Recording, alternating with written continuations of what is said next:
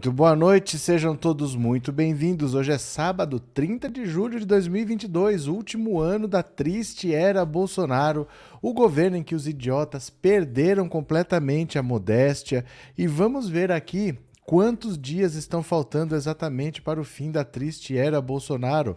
Faltam 154 dias, 4 horas, 53 minutos e 35 segundos para o fim da triste era Bolsonaro. Para as eleições 2022 faltam bem menos, faltam 63 dias, 12 horas, 53 minutos e 23 segundos para as eleições 2022. E à medida que o tempo passa, a situação já vai se tomando uma decisão completa a gente já começa a ver um desenho muito mais claro do que vai acontecer. Desde o ano passado que eu falo para vocês que o Lula deveria vencer essa eleição no primeiro turno, porque com fundo eleitoral, a partir de agora deve ser assim. Os partidos não vão lançar candidato para torrar dinheiro, porque o dinheiro que eu gasto numa campanha presidencial, eu deixo de gastar na eleição de deputados. E é o número de deputados que vai dizer quanto, quanto de dinheiro que eu tenho. Então é uma loucura você gastar dinheiro numa campanha que não vai para lugar nenhum, se você pode investir em eleger deputados. Então a tendência é que todo mundo que tiver candidatura que não vai para lugar nenhum, retire, pare de gastar dinheiro ali e foque os esforços para eleger deputados. Agora o André Janones já praticamente desistiu, então é um candidato a menos. O Luciano Bivar, mesmo que ele não consiga fazer o apoio formal ao Lula, porque é difícil, o União Brasil é o antigo DEM e o antigo PSL, que é o partido pelo qual o Bolsonaro se elegeu, tem bastante bolsonarista ali dentro, então é difícil até você pensar num apoio formal, mas ele retira a candidatura dele e pode liberar os diretórios estaduais para tomarem as próprias decisões e muitos vão querer apoiar o Lula. Além disso, o Ciro Gomes já disse que para 2026, se ele não vencer agora em 2022, para 2026 ele está fora. Isso que é, Ciro Gomes é um homem à frente de seu tempo, né? Porque enquanto Luciano Bivar, o André Janones estão desistindo da eleição de 2022, o Ciro Gomes já está desistindo da eleição de 2026 ele está falando que se ele não vencer dessa vez, que ele pode não disputar mais, que ele se aposenta, que ele enfia a viola no saco. Isso mostra que a realidade de que ele não vai vencer já bateu na porta. E a pressão do PDT para que ele desista aumenta, porque a campanha dele é cara e os deputados do PDT preferem 500 é, vezes mais subir no palanque do Lula do que ficar atrelado ao palanque do Ciro Gomes com 6%. A mesma coisa com a Simone Tebet. Simone Tebet e seu 1%, os candidatos a deputados não querem ter que ficar atrelados a ela, podendo estar surfando na onda do Lula. Ela vai sofrer pressão muito grande para desistir, apesar de estar oficialmente lançada candidata. Então o cenário está limpando, o número de candidatos está reduzindo. A Simone Tebet deve desistir porque não tem opção para ela. Ela vai ficar com esse 1% aí para quê? O que ela vai fazer? Não existe mais terceira via. Tá todo mundo desistindo, Janones desistindo, Bivar desistindo. O que ela vai ficar fazendo aí, atrapalhando os deputados do, do MDB? O Ciro pode ser que desista e os apoios de última hora estão chegando. Agora Tabata Amaral declarou voto em Lula. E agora não tem é inevitável, gente. Agora não tem mais como. Agora que a bola já está quicando na linha do gol, todo mundo vai querer chegar para chutar. Então, diante desse cenário todo, em que até o Sérgio Moro está desesperado porque pode ter que apoiar o Lula, porque é o partido dele, União Brasil, do Luciano Bivar, que está negociando agora com o PT, o Moro está desesperado de ter que anular o Lula, está tweetando, está louco, está fora de si. Eu quero que você me responda no WhatsApp 14 997790615, eu quero que você me responda ali o seguinte: uma palavra. Defina Lula em uma palavra, só uma. Você vai me dizer no 14 997790615, mas é mensagem de voz, tá? Não dá para eu colocar na tela o que você escreve no WhatsApp. Então eu quero que você fale uma mensagem curtinha. Você vai definir Lula em uma palavra no WhatsApp 14997790615. Esse número é o WhatsApp, também é Pix, mas você diz lá, diz a sua opinião que eu quero ouvir depois. Defina Lula em uma palavra. Qual palavra define Lula que está indo para o seu terceiro mandato, vencendo a eleição já no primeiro turno? Espero sua participação, tá bom? Eu vou compartilhar a tela aqui. Vamos ver o Sérgio Moro que está desesperado com o que pode acontecer com a com União Brasil e ele ter que apoiar o Lula. Vamos ver? Venham comigo, bora, venham para cá a preocupação de Moro com a negociação entre Lula e Bivar. Tcharam, tcharam, tcharam.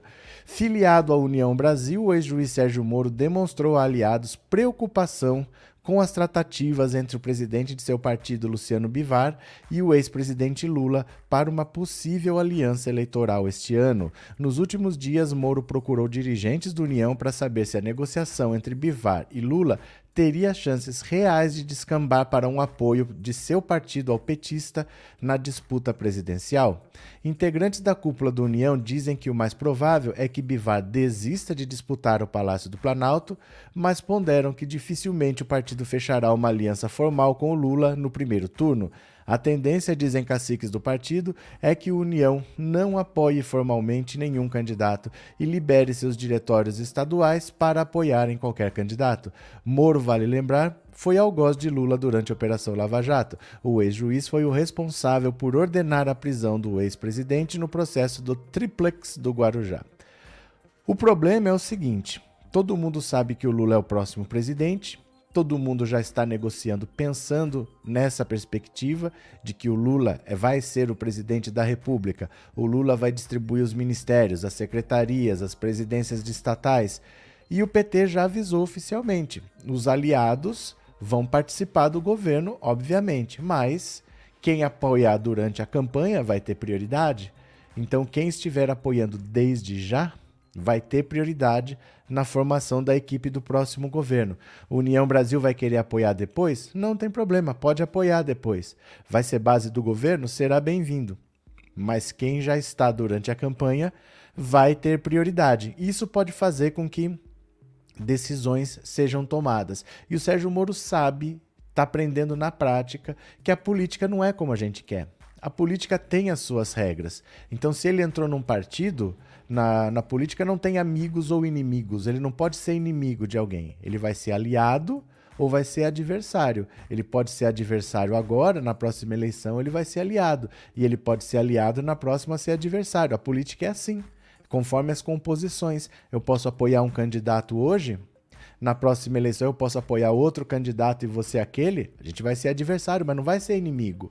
Gente pode continuar pessoalmente sendo amigo, apoiando candidatos diferentes, aí depois a gente volta a apoiar o mesmo candidato. É assim na política. Então, se ele acha que ele tem um amigo pessoal que ele perseguia e que ele vai continuar perseguindo esse amigo, esse inimigo pessoal dele na política, não é assim que funciona. Se tiver que votar com a base do Lula, ele vai ter que votar com a base do Lula, porque ele entrou num partido que está negociando esse apoio e que vai apoiar. O União Brasil não vai ficar de fora de um governo Lula, não tem sentido eles fazerem isso, eles não ganham nada com isso, né? Vamos ver aqui quem mais? Maria Helena. Esse sarnento do Moro, se tivesse vergonha na cara, fugia dos holofotes. Oh, meu Deus do céu. Sérgio Moro está demais. Vanderluz, boa noite. Sérgio Moro vai ter que ficar quietinho. É, não tem o que fazer. Não tem opção. Porque se ele entrou num partido, um partido age em grupo, age de maneira organizada. Então não adianta você querer falar, ah, não, mas eu não quero apoiar aquele cara. A Tabata Amaral, que estava esperneando, esperneando, tá apoiando o Lula, porque ela é do PSB, ela é partido do Alckmin. Ele vai ficar contra. Isso, isso não é estar atuando de maneira organizada dentro de um partido. Se você quer estar num partido, vocês têm que estar seguindo o que o partido decide. É assim que funciona, né? Cadê quem mais? É... Antônio, boa noite. Cadê? A toalha do Ciro Gomes e a estátua da Torre Eiffel, Neuza. Boa noite. Cadê que mais? Meire. Boa noite, Inês. Via Kate no Carlito hoje à tarde. Tadinha, ela perdeu o telefone e agora está com outro. Ela está saindo de uma depressão, Inês. Valeu. É, Luciésio. Como é que um partido político aceita uma desgraça igual ao Moro Goro? O que, que é Moro Goro? Explica para mim. Del Rodrigues, boa noite, gente linda. Só para ser para dar um like, assisto depois. Valeu. Cadê? É, vou guardar o Santinho com o Lula e o Marreco juntos. É, no Paraná isso pode acontecer, porque se o Lula for eleito, se o Sérgio Moro for eleito e tiver um acordo, a União Brasil vai participar do governo, o Sérgio Moro vai ser base de apoio do governo Lula, como Bolsonaro já foi base de apoio do governo Lula. Eu mostrei esse vídeo aqui na última vez, muita gente nunca tinha visto, mas aqui a gente fala e prova. Quer ver, ó? Olha só. O, quando o, Bolsonaro era base de apoio do governo Lula, vejam. Olha.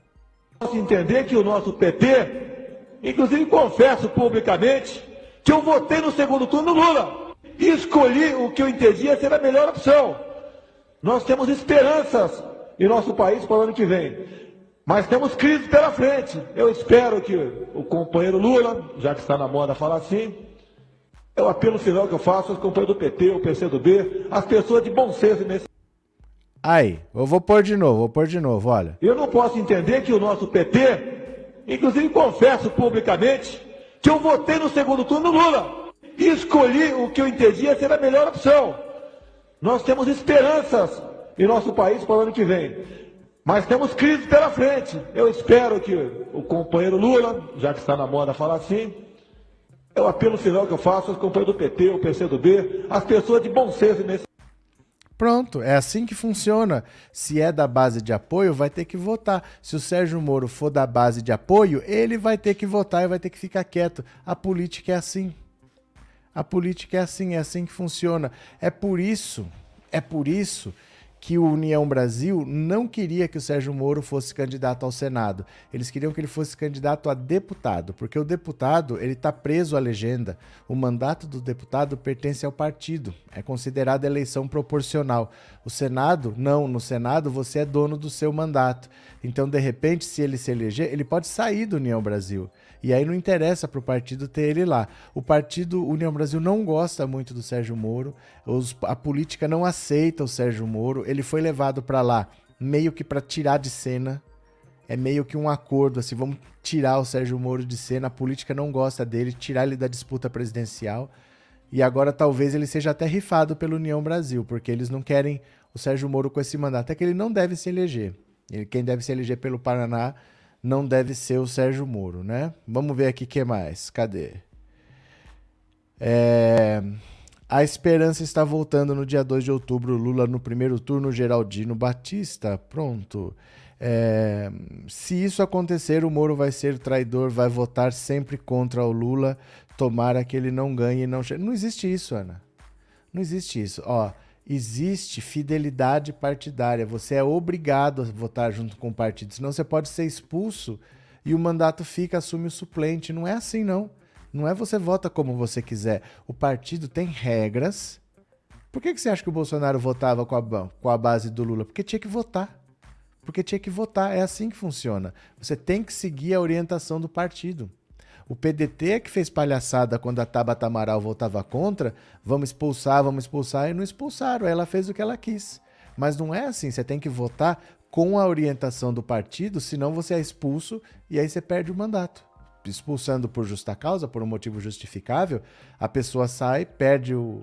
o é obrigado a sair do partido e assume o, o suplente. Você tem que seguir a fidelidade partidária. Você pode ser punido pelo partido, né? Cadê? Denir, para mim, o Bolsonaro nunca foi de direita, ele estava tentando ser de direita para ser um ditador. O Bolsonaro tem a cabeça de militar dos anos 60. Ele não tem cabeça de neoliberal, ele não tem cabeça de privatista, pelo contrário, a cabeça dele é de fazer estatal, botar um monte de cupincha lá, botar um monte de informante, empregar a família, bem no esquema da ditadura militar. Quando ele, aquela entrevista antiga que ele fala que ele é a favor de guerra civil, de matar pelo menos 30 mil começando por FHC, ele fala isso porque o FHC tinha privatizado a Vale. Ele nunca foi a favor de neoliberalismo, nunca foi a favor dessas coisas aí. Ele sempre foi um militar de cabeça antiga, de anos 60, né? Cadê? É, Selma Barros, boa noite. Sou Selma de Imperatriz e aprendo. Bem-vinda. Puxa uma cadeira, senta mais um pouco.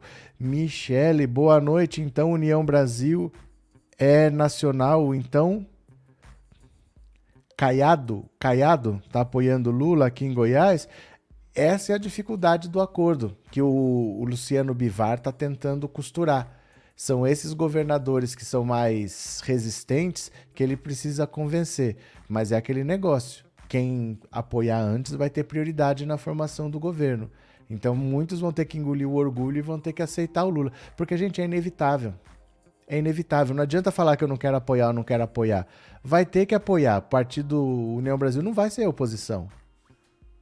É assim, não tem o que fazer. Não tem o que fazer. Né? Vamos ler mais uma aqui do Sérgio Moro, ó. Não tem, eles podem espernear o quanto eles quiserem, mas eles vão acabar tendo que apoiar. Ó. Moro reage a possível apoio de Bivar a Lula. Eu executei a prisão dele. Ô, tadinho do Sérgio Moro, que dó que dá do marreco, ó. O ex-juiz federal Sérgio Moro reagiu na manhã deste sábado à possibilidade de o presidente de seu partido acabar apoiando a candidatura do ex-presidente Lula na corrida pelo Palácio do Planalto, aventada após recente aproximação do petista a uma ala do União Brasil, onde articula a retirada da candidatura de Luciano Bivar na tentativa de derrotar Bolsonaro já no primeiro turno. Procura, é, procurando desvencilhar sua imagem ao possível movimento favorável a Lula dentro da União, ele voltou a destacar sua atuação no processo da Operação Lava Jato, dizendo ter executado a prisão do ex-presidente da República. PT e Lula de volta jamais. Eu desmontei a corrupção dos governos do PT e executei a prisão do Lula. O resto é mentira da turma das fake news e das vivandeiras da corrupção, escreveu o ex-juiz federal e pré-candidato ao Senado. Aqui a mensagem que ele postou hoje, né? Pela costura buscada por Lula, Bivar trocaria a corrida à presidência por uma tentativa de reeleição a deputado federal com a ajuda do PT em Pernambuco, onde o ex-presidente tem forte influência no eleitorado. Para o petista, cuja possibilidade de vitória em primeiro turno está na margem de erro, segundo a pesquisa Datafolha divulgada na última quinta, a retirada de outros candidatos pode ser importante, ainda que Bivar sequer tenha pontuado no levantamento.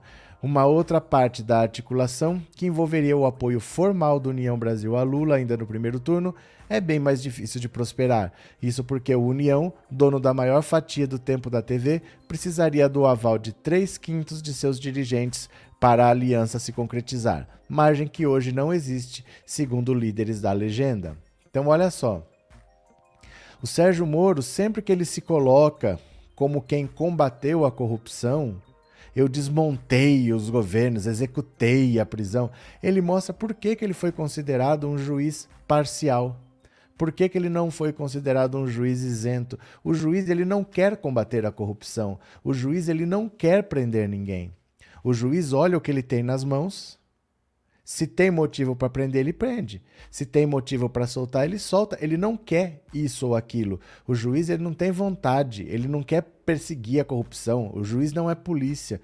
Quando ele se coloca como eu desmontei o esquema de corrupção, ele mostra que ele nunca foi juiz, que ele foi parte da acusação.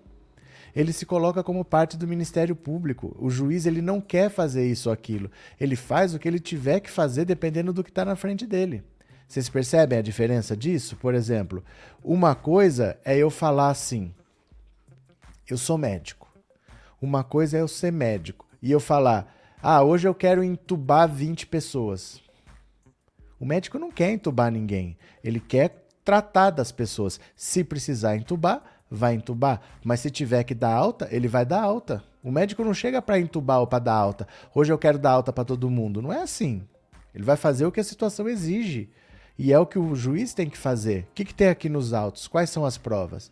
Tá, isso aqui é caso para prisão. Vai para lá. Não, aqui não tem provas, tem que soltar. Eu não tenho que querer prender.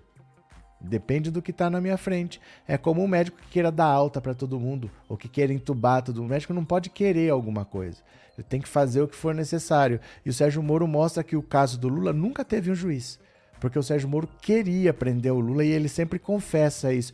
Eu fiz, eu fiz. E juiz não faz nada.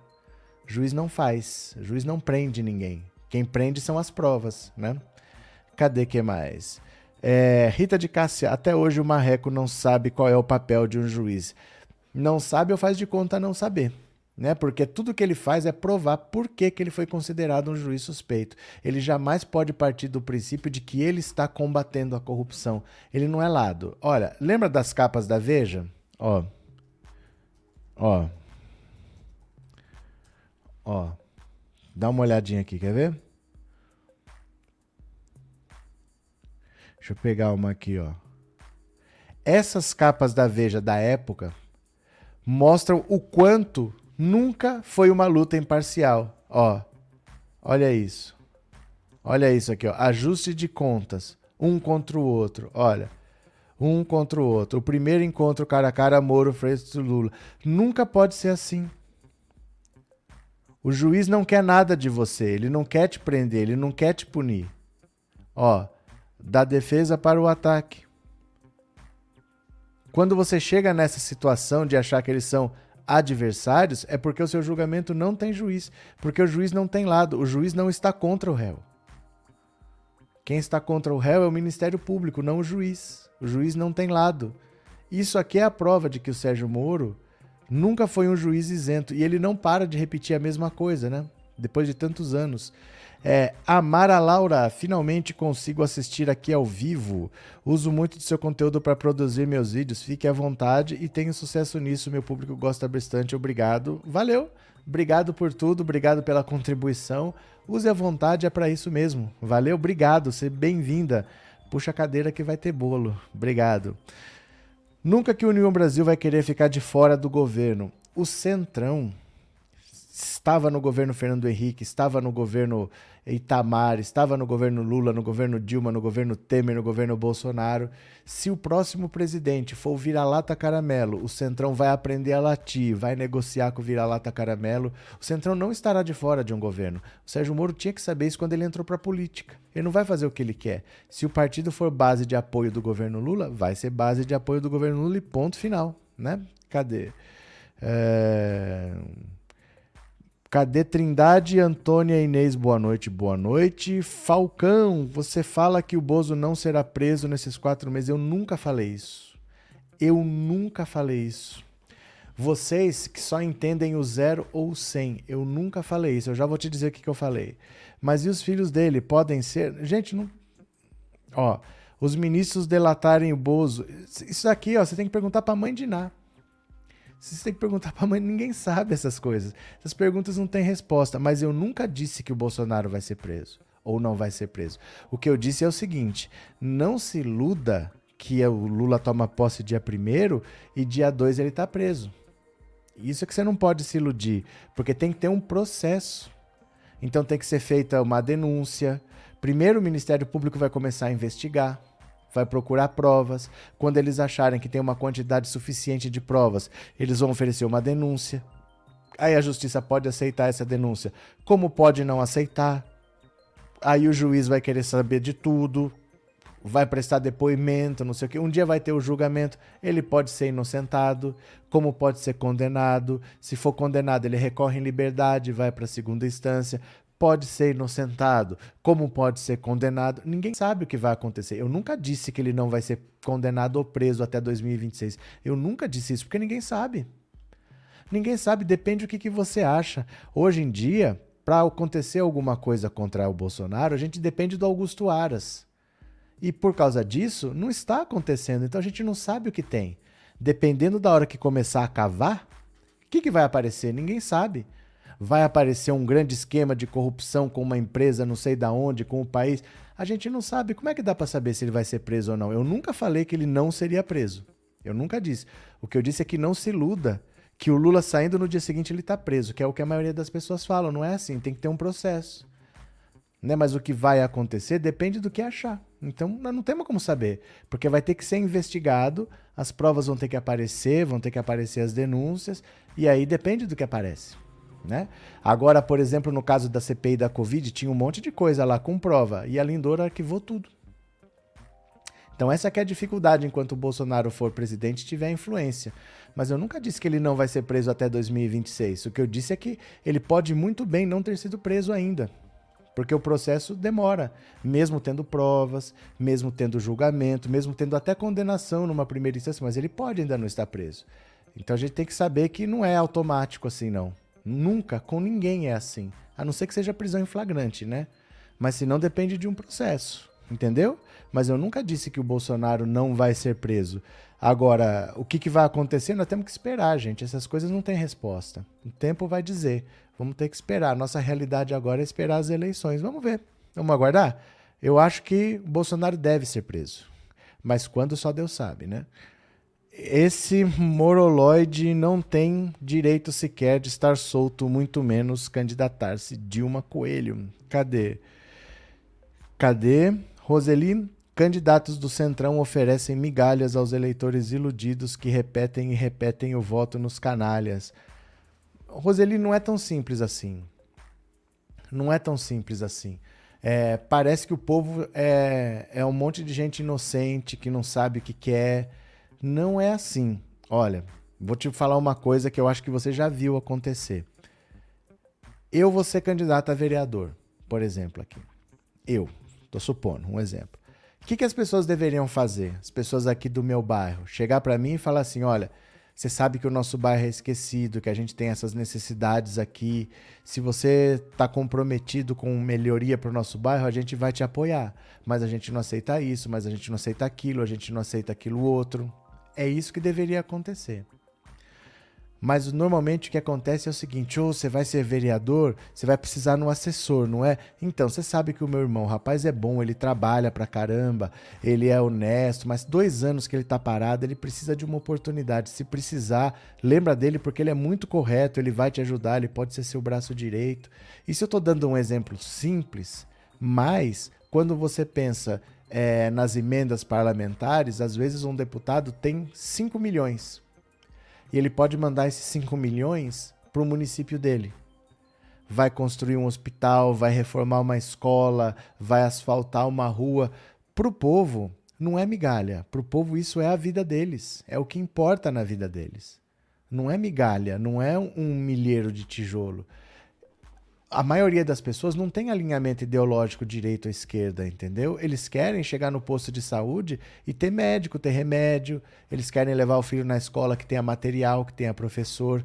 E muitas vezes esse pragmatismo de mandar um dinheiro lá para o meu município, as pessoas toleram aceitam até uma boa dose de corrupção. Não, não tem problema, a gente sabe que ele não é 100%, mas ninguém é. As pessoas toleram uma boa dose de corrupção. O Centrão é muito consequência da maneira como o brasileiro entende a política. Ele tem mais a ver com a política do que a direita ou a esquerda.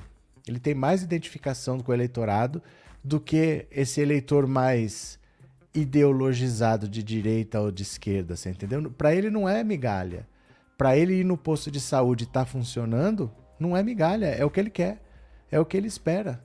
Você entendeu? Então é uma visão pragmática, não é uma visão de longo prazo, de construir, não é tão simples. Eu entendo o que você quer dizer, mas não é tão simples assim que ele tem que acabar, não tem que existir.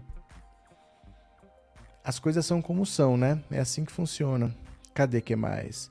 É, Janilza, mais prova que Lula tinha e ainda acham que ele não roubou nada. O Brasil acordou, o Bolsonaro veio mudar a com crase e. Ô, Janilza, eu sei o que, que é isso. Eu sei.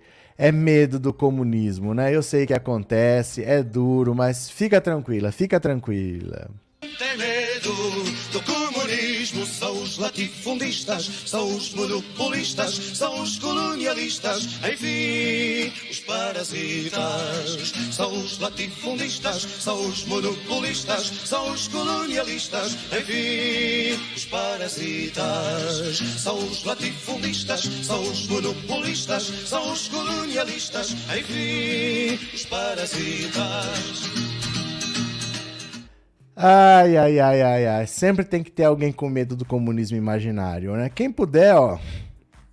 Quem puder, assista a live por essa rede aqui, ó. Se você puder, 5, 10 minutinhos que você fique lá para fazer essa rede se movimentar, porque a gente precisa ter uma alternativa para o YouTube, né? Então, quem está aqui já já está inscrito, faz uma senha lá, um usuário, uma senha, fica lá 10 minutinhos para fazer essa rede crescer. A gente está enroscado no mesmo número de inscritos, ó. Faz meses que não sai lá de 1.100 inscritos.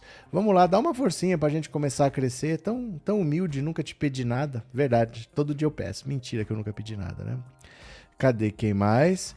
Neuza, fui lá, mandei o vídeo do Jair Bozo chamando Lula de companheiro para meus parentes bolsominions treta. Olha, olha. Cadê quem mais?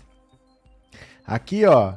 Agora tem Tabata Amaral. Tabata Amaral, que está agora apoiando o Lula. Eu acho é pouco. Vai ficar de joelho sim. Vai ficar de joelho sim. Bora, vamos ver aqui, ó. Vejam, vejam aqui comigo a reação dos petistas ao apoio de Tabata Amaral a Lula. Aê! Isso mesmo, dobre o joelho, senhorita, dobre o joelho. A militância petista mudou de posição sobre Tabata Amaral, que nesta semana jantou com Lula e anunciou apoio à candidatura do ex-presidente após quase quatro anos espumando para o lado da Tabata. Nesta sexta, a deputada divulgou em suas redes sociais um texto em apoio à chapa Lula-Alckmin lucidez para deixar nossas diferenças de lado e unir forças para reconstruir o país, escreveu defendendo o voto em Lula para derrotar Bolsonaro já no primeiro turno. No mesmo dia, Tabata apareceu em uma foto ao lado de Lula e a socióloga Rosângela Silva, a Janja, casada com petista. Nas três principais redes sociais, os comentários foram neutros ou de apoio. As reações com mais curtidas foram favoráveis às deputadas. Quem atacou ao longo dos últimos anos silenciou. Os ataques a Tabata Amaral começaram no início do governo Bolsonaro, quando foi alvo do PT e de outros setores da esquerda por ter votado a favor da reforma da Previdência, o que custou uma perseguição interna no PDT e sua saída com autorização do TSE. No ano passado, o ator José de Abreu compartilhou um post que dizia, em alusão a Tabata, se encontram na rua, soco até ser preso. Depois pediu desculpas e afirmou não concordar com o teor da postagem retuitada. Tabata o processa na justiça. Em 2020, o youtuber Paulo Giraldelli xingou a deputada de sem vergonha, falsa e vagabunda. Dois anos depois, o agressor foi condenado na Justiça de São Paulo por injúria. Nesses e em outros ataques, Tabata não recebeu manifestações solidárias da cúpula do PT, nem de deputadas petistas. Tadinha, gente. Tadinha, eu, eu acho é pouco. Eu quero ver todo mundo que a xingava, todo mundo que atrapalhava, todo mundo que encheu o saco esse tempo todo, todo mundo apoiando Lula, todo mundo sentando ali, ó, e falando: pai, o que, que é para fazer? Pai, o pai tá on, Pai, agora o que, que a gente faz? Eu quero ver todo mundo apoiando o Lula sim. Eu quero ver a Tabata Amaral, eu quero ver o Sérgio Moro, eu quero ver o Deltan Dinheiro, eu quero ver todo mundo de joelho no pé do pai, eu quero ver todo mundo dando seu voto, eu quero ver todo mundo apoiando. E eu acho é pouco, sabe por quê? O bem está vencendo o mal. Essa gente está tendo que se curvar. Se eles gostam ou se eles não gostam, é problema deles. Eles estão tendo que se curvar, porque eles não têm tamanho para ficar na frente falando as coisas que eles falavam. E só Lula consegue derrotar Bolsonaro. Eles estão tendo que engolir e a gente está aqui, ó, só olhando. Eu estou aqui dando risada, ó, ó.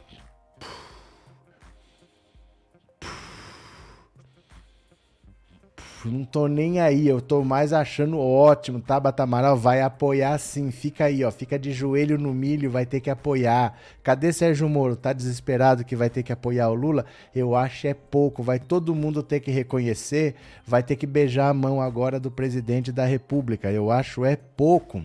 Cadê que é mais aqui, ó? É, well, cadê? San Marina. É, Rita de Cássia Moreira e Gino Faria Lima está apoiando Lula também. A Tabata foi liberada pelo papai Lehman, obediente a garota. Gente, dane-se. Dane-se, eu não quero nem saber. Eu quero ver é que vai ter que todo mundo beijar a mão do pai. Beija a mão do pai. Beija a mão do pai. Beija a mão do pai aí, ó. Vai todo mundo beijar a mão do pai. Porque é assim que funciona. Eu acho é pouco, viu? Cadê? É... Cadê, cadê? É, venham pra Twitch. Ô, gente, só, só uma coisa, por favor, ó. Não fica. Eu falo para as pessoas não repetirem mensagens, mas olha vocês aqui, ó. ó. Olha vocês aqui também, ó. Cuidado, viu? Porque tá todo mundo repetindo mensagem aqui também. Não precisa. Não precisa ser tanto assim, não, tá? Obrigado porque vocês estão me ajudando muito. Deixa eu ver aqui o que mais. Eliane, que susto quando você falou Tabata. Achei que tava perdendo mais um direito. Quase. Quase. Vocês perceberam que ela tá meio quieta? Ela tá meio quieta, gente. Ela não tá com essa relevância toda que ela quer. Ela queria dar as cartas no PSB, mas puxaram meio que o tapete dela lá. Não tá meio a situação que ela quer. Ah, o cenário mudou. A verdade é essa. Quem está mandando nessa zona toda é o Lula. Quem está agora é, dando as cartas é o Lula. Tá todo mundo tendo que se submeter. E ela que achava que era tudo a bambambam, bam, bam, ela que achava você candidata a prefeita de São Paulo, não vai. Não vai. Perdeu lá pro padeiro, não sei das quantas. Lembra disso? Lembram disso? Cadê que mais? É, Tony Oliveira, o Marcos Feliciano disse que fica que fica seu cargo se Lula ganhar, então ele pode aguardar.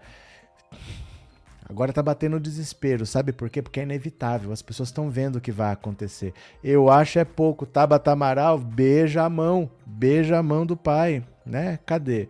É, aos poucos todos vão vindo pro lado do Lula, o pai tá um, não tem, é inevitável, gente. É inevitável o que, que eles vão fazer. Eles vão ficar brigando até quando? A Simone Tebet, ela acha que ela tem opção? Ela acha que ela tem opção. Os deputados do MDB querem subir no palanque dela? Não querem. A terceira via acabou. O Janone está tirando a candidatura. O Luciano Bivar está retirando a candidatura. Ela não tem opção. Ela vai ter que desistir e vai ter que apoiar o Lula. Ela é bolsonarista. Vai ter que votar no Lula. Ah, mas ela votou no Bolsonaro. Vai ter que apoiar o Lula. Não tem, não tem opção. Tá todo mundo tendo que se curvar. Não tem o que fazer. Eu acho é pouco. Eu acho é muito pouco, né? Boa noite, Heleno. Professor, uma pergunta. É bom para o Lula com esse apoio da Tabata? Mas não, é bom para todo mundo. Não tem esse apoio ruim. Vai ter que todo mundo dobrar o joelho. Não tem essa. Gente, vai todo mundo vai ter que. Sabe o que, que é isso? É a realidade que está se impondo. A realidade está se impondo. O Lula já é visto como presidente da República. E não tem o que fazer. Não tem essa se é bom ou se não é. É a realidade. Os fatos a gente aceita. É bom que as coisas caiam para baixo? Não importa, as coisas caiam para baixo. Quer seja bom para você ou quer não seja, as coisas caem para baixo. São fatos, a gente tem que aceitar. O Lula é o presidente, a gente tá tendo que beijar a mão do Lula, eu acho é pouco. Cadê que mais? A Globo está aos poucos dando notícias sobre Lula. É inevitável. É inevitável, não tem o que fazer. O que, que vai fazer? é inevitável. Eu acho é pouco. E ninguém aguenta mais esse Bolsonaro, com certeza. E o Bolsonaro já é passado. Deixa só. Dilma resistente, bem-vinda. Chegue para cá. Puxa uma cadeira, vai ter bolo. É inevitável, gente. O que, que vai fazer, né? Esses novos pirralhos têm que aprender com o Lula. Eu acho é muito pouco. Eu acho é muito pouco, viu? Cadê? Obrigado, meu caro Heleno. Adianta o vídeo deslizando a linha vermelha para a direita que o vídeo vai atualizar com o chat Cris. Ah, sim. Entendi. Faz sentido. Deixa eu pegar aqui mais uma para vocês. Olha, tweet de Janones é a maior novidade política da eleição desde a saída de Sérgio Moro. André Janones do Avante declarou nesta sexta-feira que pode retirar sua candidatura para apoiar Lula no primeiro turno. A novidade para a eleição presidencial, que seria a maior desde a saída de Sérgio Moro, não está apenas na transferência de votos, mas na transparência de uma movimentação que ajuda o petista na sua cruzada para tentar liquidar a fatura em 2 de outubro. Janones registra entre 1 e 3%, dependendo do instituto, e Lula seria o principal beneficiário de sua desistência, segundo segundo Datafolha, mas também de sua força junto ao público que o segue. É, o deputado federal ganhou projeção nacional na greve dos caminhoneiros em 2018 e é maior que o petista no Facebook. Ele conta com 8 milhões de seguidores nas redes na, nessa rede desprezada por jornalistas e por formadores de opinião, mas que é uma fonte de informação para uma parte do público adulto. Para efeito de comparação por lá, o petista tem 4,9 milhões e Bolsonaro tem 14 milhões. Nesta sexta, Janones tweetou: Bolsonaro me bloqueou, Ciro não aceitou se encontrar comigo, Tebet ignorou por completo minha existência, enquanto aquele que lidera as pesquisas pediu publicamente para conversar comigo. Humildade e democracia andam lado a lado. Convite aceito. Vamos conversar, Lula. A postagem já conta com 70,5 mil curtidas e 8 mil comentários. Olha só. A coluna falou com duas pessoas do núcleo da campanha de Lula que elogiaram Janones na sabatina em que participou na Globo News e a forma como está conduzindo a aproximação. Lula falou com ele por telefone na sexta de Brasília, onde estava para a convenção do PSB que oficializou sua chapa com Alckmin. Se tudo caminhar bem, um apoio pode se tornar público já na próxima semana. Ao jornal O Estado de São Paulo, Janones fez uma análise rara aos candidatos que seguem distantes de Lula e Bolsonaro. A minha baixa pontuação para a presidência é porque as pessoas não querem outra opção nesse momento. Admito que não consegui romper a polarização. Tenho mais de 10% do eleitorado do país nas minhas redes, mas não tenho 10% nas pesquisas de intenção de voto e confirmou que está disposto a desistir a favor de Lula. E apesar de o líder petista ser acusado de salto alto por parte dos analistas, o deputado fez essa avaliação sobre a chamada terceira via. Simone nunca me procurou por conta da arrogância e da prepotência. Simone precisa ter humildade. Ela chegou a oferecer para o Ciro o serviço dela. É uma é de uma prepotência gigantesca. Ela acha que as pessoas têm que compor com uma candidata de 2%. Ela é o meu esse é o meu diferencial. Eu sei o meu tamanho no xadrez eleitoral. Essas pessoas não sabem. A senadora do MDB está numa batalha interna com a sua ala de seu partido, principalmente caciques do Nordeste, que querem apoiar Lula oficialmente já no primeiro turno. Diante da postagem original do candidato do Avante, o deputado Roberto Freire, presidente do Cidadania, que apoia Simone Tebet junto com o PSDB, publicou: Desculpe, Janones, mas Simone não lhe procurou em respeito à sua candidatura, numa atitude diversa daquela que o faz apenas para que você retire sua candidatura para apoiá-lo. Você conhece as tentativas de Lula contra a candidatura de Simone no MDB e nas redes contra o Ciro. Mais tarde, Janones voltou ao Twitter para questionar se o país desaprendeu a fazer política diante do pragmatismo. Não quero cargos, nem mesmo ministérios. Quero que minhas propostas sejam encampadas por alguém que tenha minha mais chance no pleito. A eleição não é sobre candidatos, mas sobre bandeiras. Disse que Lula procurou para fazer de projetos para o país, para falar de projetos do país.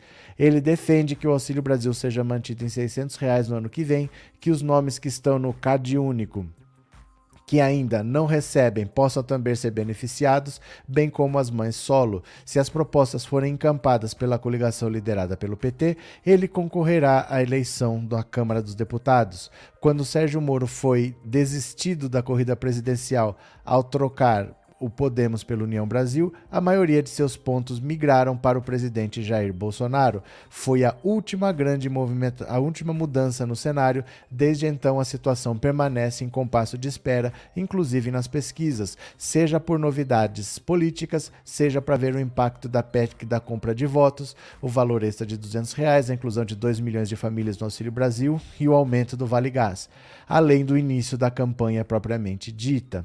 Olha, Basicamente, o que o Janone está falando é: Lula, se você topar, é, a minha exigência é que o PT use vermelho. Se você topar usar vermelho, eu vou. A exigência dele para desistir é que o auxílio de 600 permaneça em 600.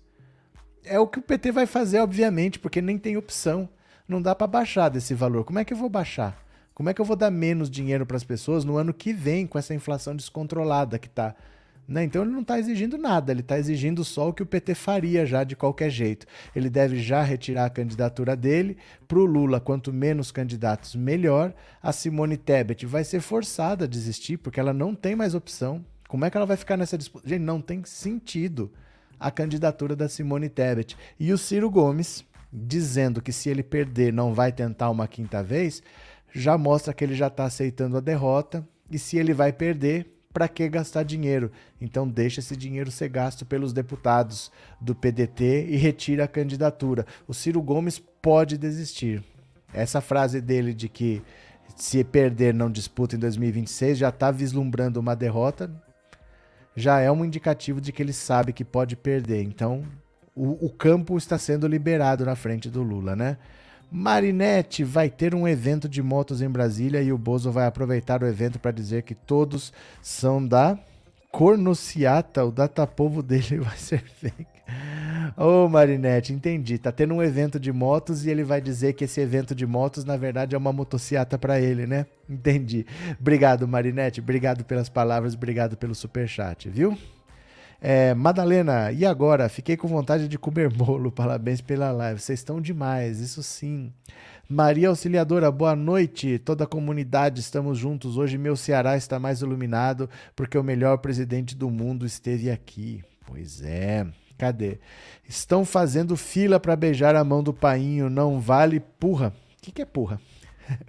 Ó, deixa eu falar para vocês. É porque é inevitável. É inevitável. Chegou numa hora que o Lula está formando o governo dele. Vocês percebem isso? Que o Lula está formando o governo dele? Está todo mundo já olhando para o Lula como futuro presidente? Então não tem mais para onde correr. Por que, que o MDB vai ficar com a candidatura da Simone Tebet, vendo o Lula formar o governo dele e eles de fora? Vendo todos os, os adversários subindo no palanque do Lula e eles tendo que subir no palanque da Simone Tebet. Gente, o Ciro Gomes destruiu o PDT no Ceará. Ele brigou até com a própria família. Para que, que o PDT quer isso? O PDT está gritando para o Ciro Gomes desistir há muito tempo. E agora ele deu o primeiro sinal de que ele bambiou. Porque ele sempre falava: não, mas eu vou estar no segundo turno, eu tenho que estar. Agora ele já falou: se eu não tiver, vou enfiar a viola no saco. O Ciro já está começando a ver a derrota, né? Cadê? Paula, estou meio por fora desses eventos, mas sei que vai ter. Tá certo? Boa noite, Maria Aparecida, chegando e dando like para fortalecer a live. Muito obrigado. Vamos pegar mais uma aqui, ó. Por falar em Ciro Gomes.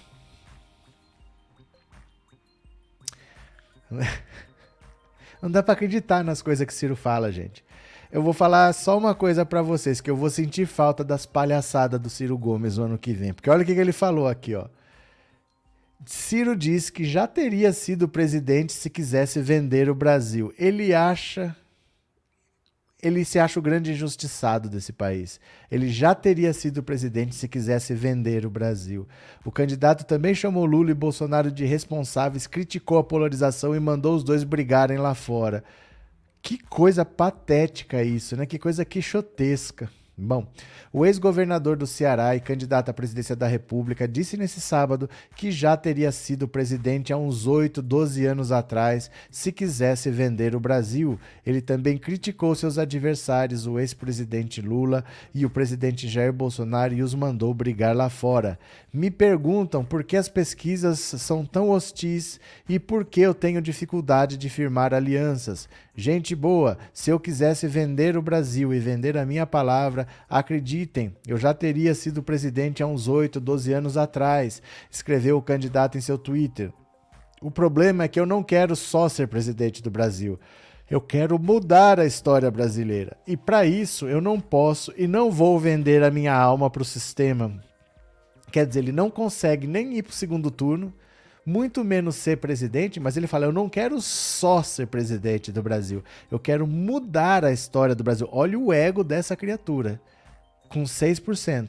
Imagina se ele fosse eleito. Com 6%, o ego dele é esse, né? Ciro também afirmou que Lula e Bolsonaro são irresponsáveis ao se candidatar à presidência sem formular estratégias, prazos e sem dizer de onde vem o dinheiro. O candidato também criticou a polarização entre os dois, que lideram as pesquisas de intenção de voto. Ora, vão brigar lá fora e deixe a gente cuidar da vida do povo, que precisa comer, trabalhar e ter dignidade.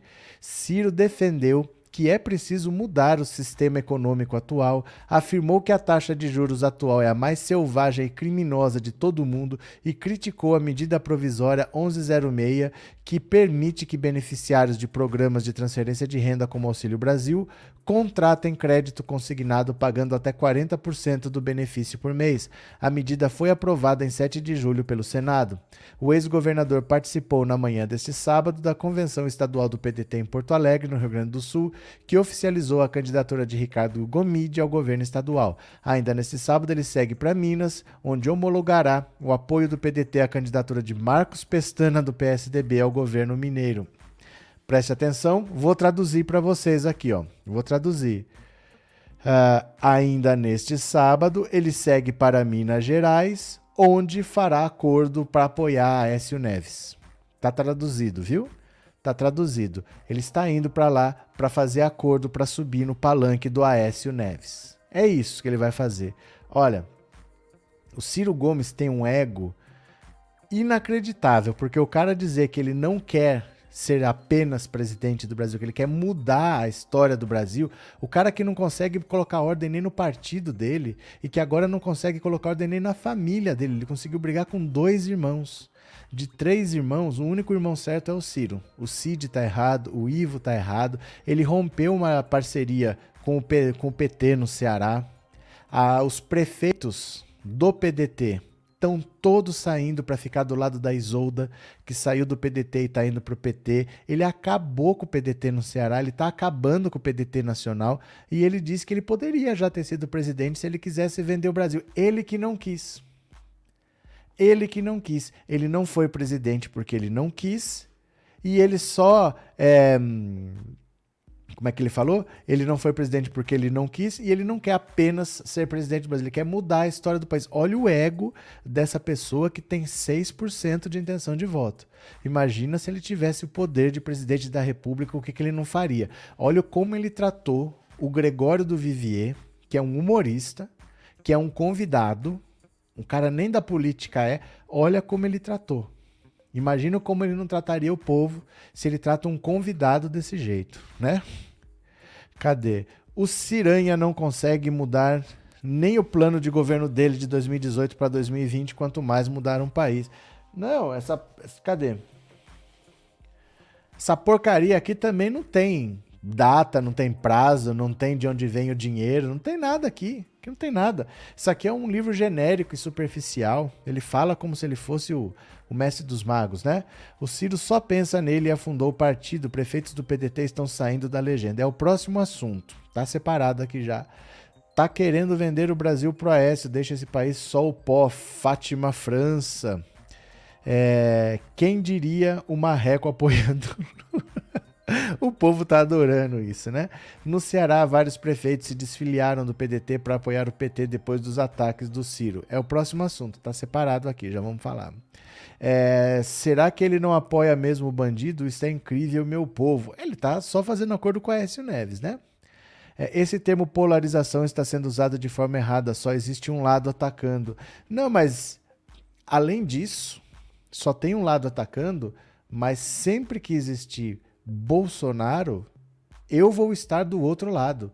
Eu vou polarizar, eu jamais vou estar do mesmo lado. Não tenha dúvida de que enquanto existir Bolsonaro, vai existir polarização, porque se ele estiver lá, eu vou estar lá. Isso aí é inevitável. Isso não é uma coisa ruim, né? Ruim é o Bolsonaro existir, não a polarização. O Bolsonaro exige que haja polarização, né? Eu jamais estarei do lado dele. Valeu, Cleidson. Cadê quem mais? Aécio e Ciro uma égua e meia. Deixa eu mostrar aqui para vocês quem é Aécio. Porque a gente esquece de algumas coisas, mas aqui não, aqui não. Ó, Aécio é o rapaz que fala essas coisas aqui, ó. Tem que ver. Você vai lá em casa, o Fred.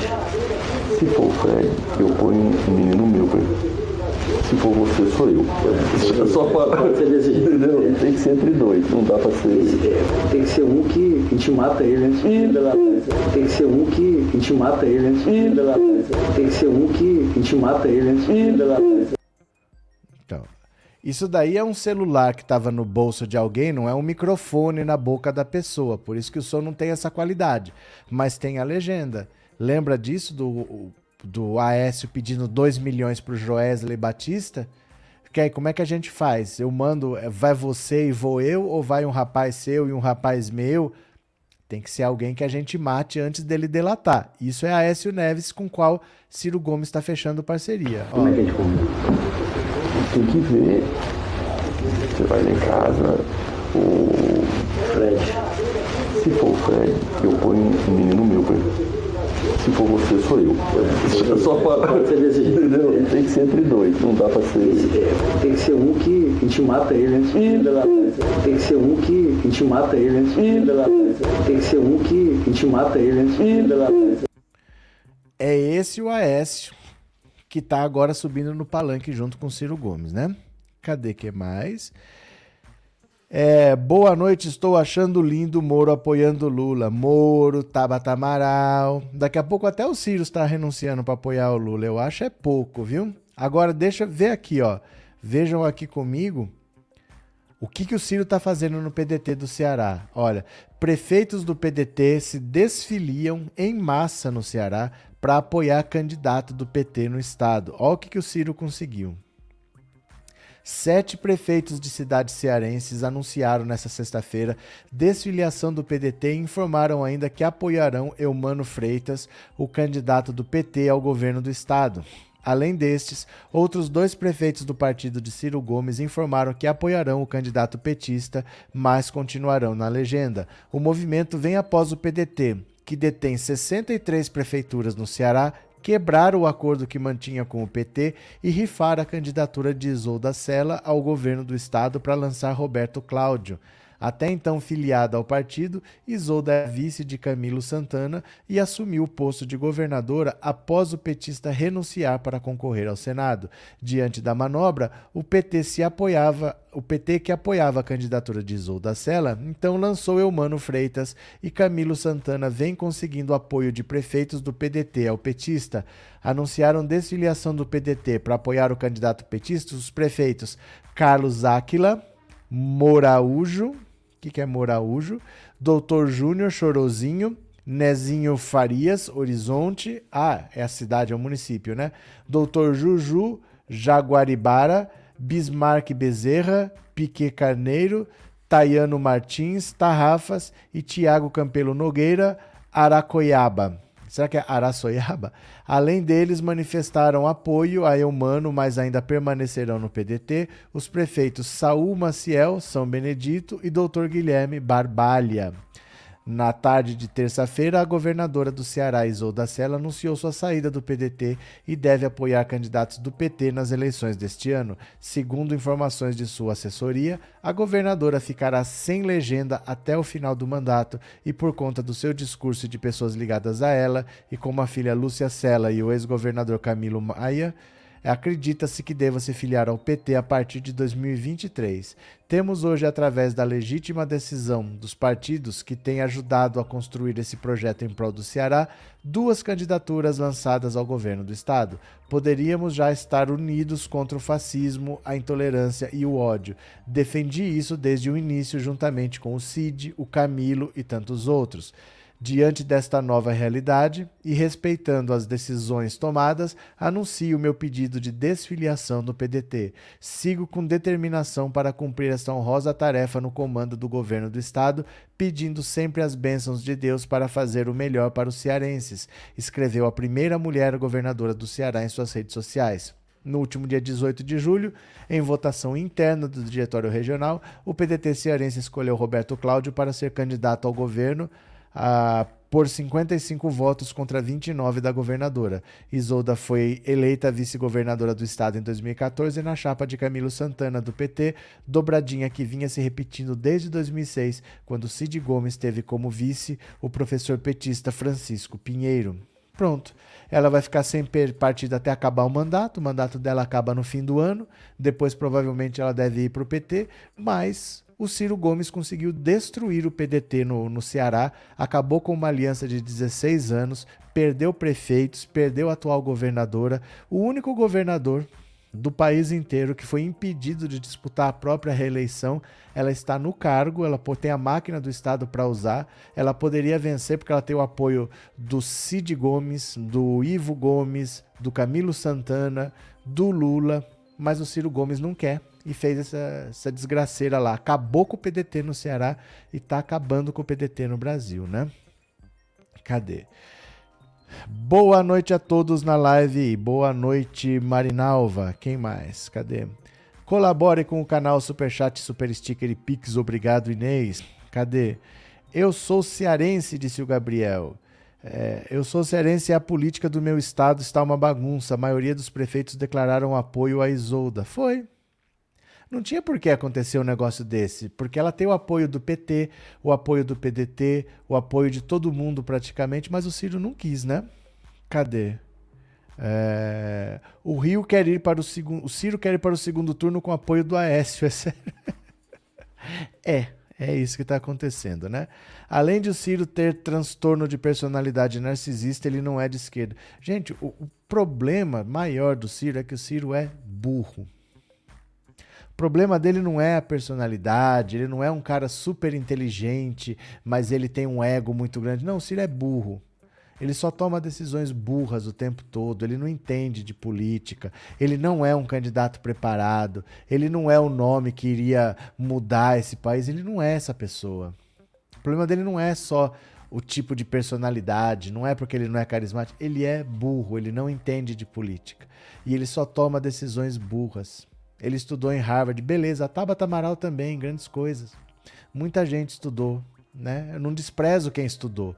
Longe de mim desprezar quem estudou, mas não é isso que te torna preparado. Né? Onde o Lula estudou para ser preparado desse jeito? Então não é só o estudo que garante o preparo. Tem várias maneiras de você se preparar. E o Ciro Gomes é um cara que foi governador do Ceará, é verdade, 32 anos atrás. De lá para cá o que, que ele fez? Foi governador do Ceará três décadas atrás. Ele não é um cara que vence eleições, ele não consegue aglutinar, ele está destruindo o partido dele, já é o sétimo partido por onde ele passa. O problema dele não é simplesmente de personalidade, de gênio, ele é burro. O Ciro Gomes é um cara burro, o que a gente vai fazer? Né? É assim. Leia, em um país em que os gados acham o Bozo inteligente, tá difícil. Mas nem acham também não, viu, Leia? Eles, o gado não cobra nada do Bolsonaro, não existe nada do Bolsonaro, não exigem nada. Bolsonaro não faz nada, eles não ligam, não diz que vai fazer, eles não cobram também, eles só gostam de um cara racista, homofóbico, com discurso de ódio, para eles já tá bom, né? Anderson, professor, eu não consigo entender como os mineiros conseguem eleger o Aécio. E, que estado você mora? Tenho certeza que no seu estado tem um candidato que também não dá para entender. A vida é assim, cara. A gente tem que entender que as pessoas pensam diferente da gente. A gente, sem perceber, a gente se coloca num pedestal que eu tomo as decisões certas e que o outro toma decisões absurdas. Mas não é assim. Na sua família deve ter gente que é bolsonarista, ou não tem? Na minha tem, na família de todo mundo tem. É assim, as pessoas pensam com a própria cabeça e não pensam com a cabeça da gente. Tem que aceitar. É assim, né? É, o Ciro vai ficar chupando o dedo do nada, de nada vai adiantar se aliar ao Aécio, talvez até atrapalhe. Não atrapalhe, não adianta. É que ele precisa de um palanque estadual e para ele não tem problema estar tá no palanque do Aécio. Ele só não quer estar tá no palanque do Lula, desde que seja para apoiar o Lula. Se for para apoiar o Lula, ele não quer. Mas para receber apoio do Lula, ele já disse que aceita. É isso a moralidade do Ciro, né? Cadê que mais? Boa noite, Silvina. Boa noite, progressistas. É, para os bolsonaristas, dali Lula e para Ciro, some Ciro Gomes. Ai, meu Deus do céu, Ciro tá destruindo. E Marco Feliciano? Marco Feliciano disse que vai renunciar ao mandato, eu acho é pouco, hein? Eu pedi para vocês responderem no WhatsApp 14 997790615, eu vou ouvir já já. Eu quero que você defina Lula em uma palavra. É uma mensagem de voz, porque se escrever não dá para pôr na tela. Tem que ser mensagem de voz, mensagem curtinha. Defina Lula em uma palavra. 14997790615 eu já vou ouvir, viu? Pera lá. Marco Feliciano promete renunciar ao mandato de deputado caso Lula vença no primeiro turno. Olha só. O deputado federal Marco Feliciano fez uma promessa ousada através das redes sociais na sexta-feira, anunciou que, caso o ex-presidente Lula vença as eleições deste ano já no primeiro turno, renunciará ao seu mandato parlamentar. Tenho tanta certeza que a pesquisa da Datafolha é uma fraude que renuncio ao meu mandato de deputado federal se Lula ganhar no primeiro turno.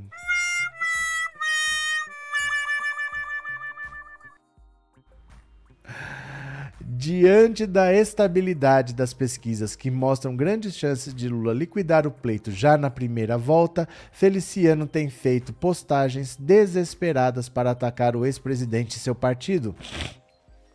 Perdão. Para se ter uma ideia, somente entre a última quinta e sexta, o deputado fez mais de 10 postagens em que cita o petista, a promessa do pastor gerou uma avalanche de reações irônicas entre os usuários das redes sociais.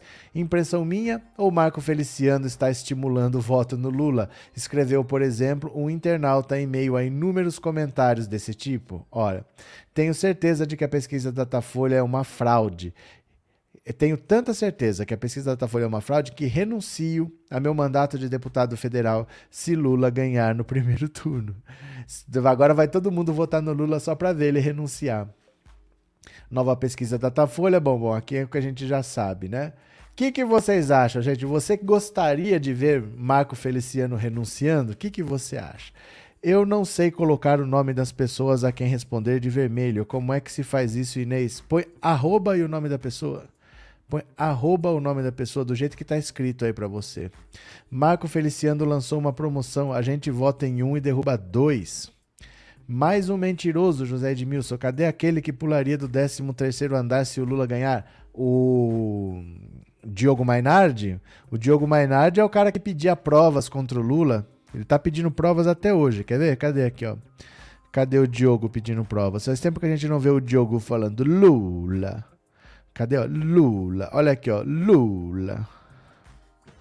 Lula tinha uma conta corrente no setor de propinas do Odebrecht. Quantas vezes eu já repeti isso de domingo para cá? 20 vezes, 30 vezes. Repito mais uma vez agora. Aqui, neste vídeo. É, se algum dos meus amigos com acesso a esse bendito documento estiver me assistindo agora, é, por favor, eu imploro, mande para mim essa planilha, para mim, não para Veja, não para Folha de São Paulo, para mim. Olha, eu peço de joelhos. peço de joelhos, por favor. Eu tô esperando, tá bom? Pra cá. Esse pessoal não tem vergonha na cara de passar uns ridículos desses. Não é possível, gente. Ninguém aconselha o povo a não passar essas vergonhas, não? Cadê? Isso é piada, duvido é mais fácil ele perder, ele não vai deixar de massagear o cabelo e afeitar os dentes. Não, mas sabe por que, que ele fala isso? Porque o mandato está acabando de qualquer jeito. Então ele vai renunciar um mês antes, não, não muda nada na prática. Ele está falando que vai fazer uma coisa que não muda nada, porque o mandato dele de deputado está acabando. Acaba no final do ano de qualquer jeito, né? É por isso.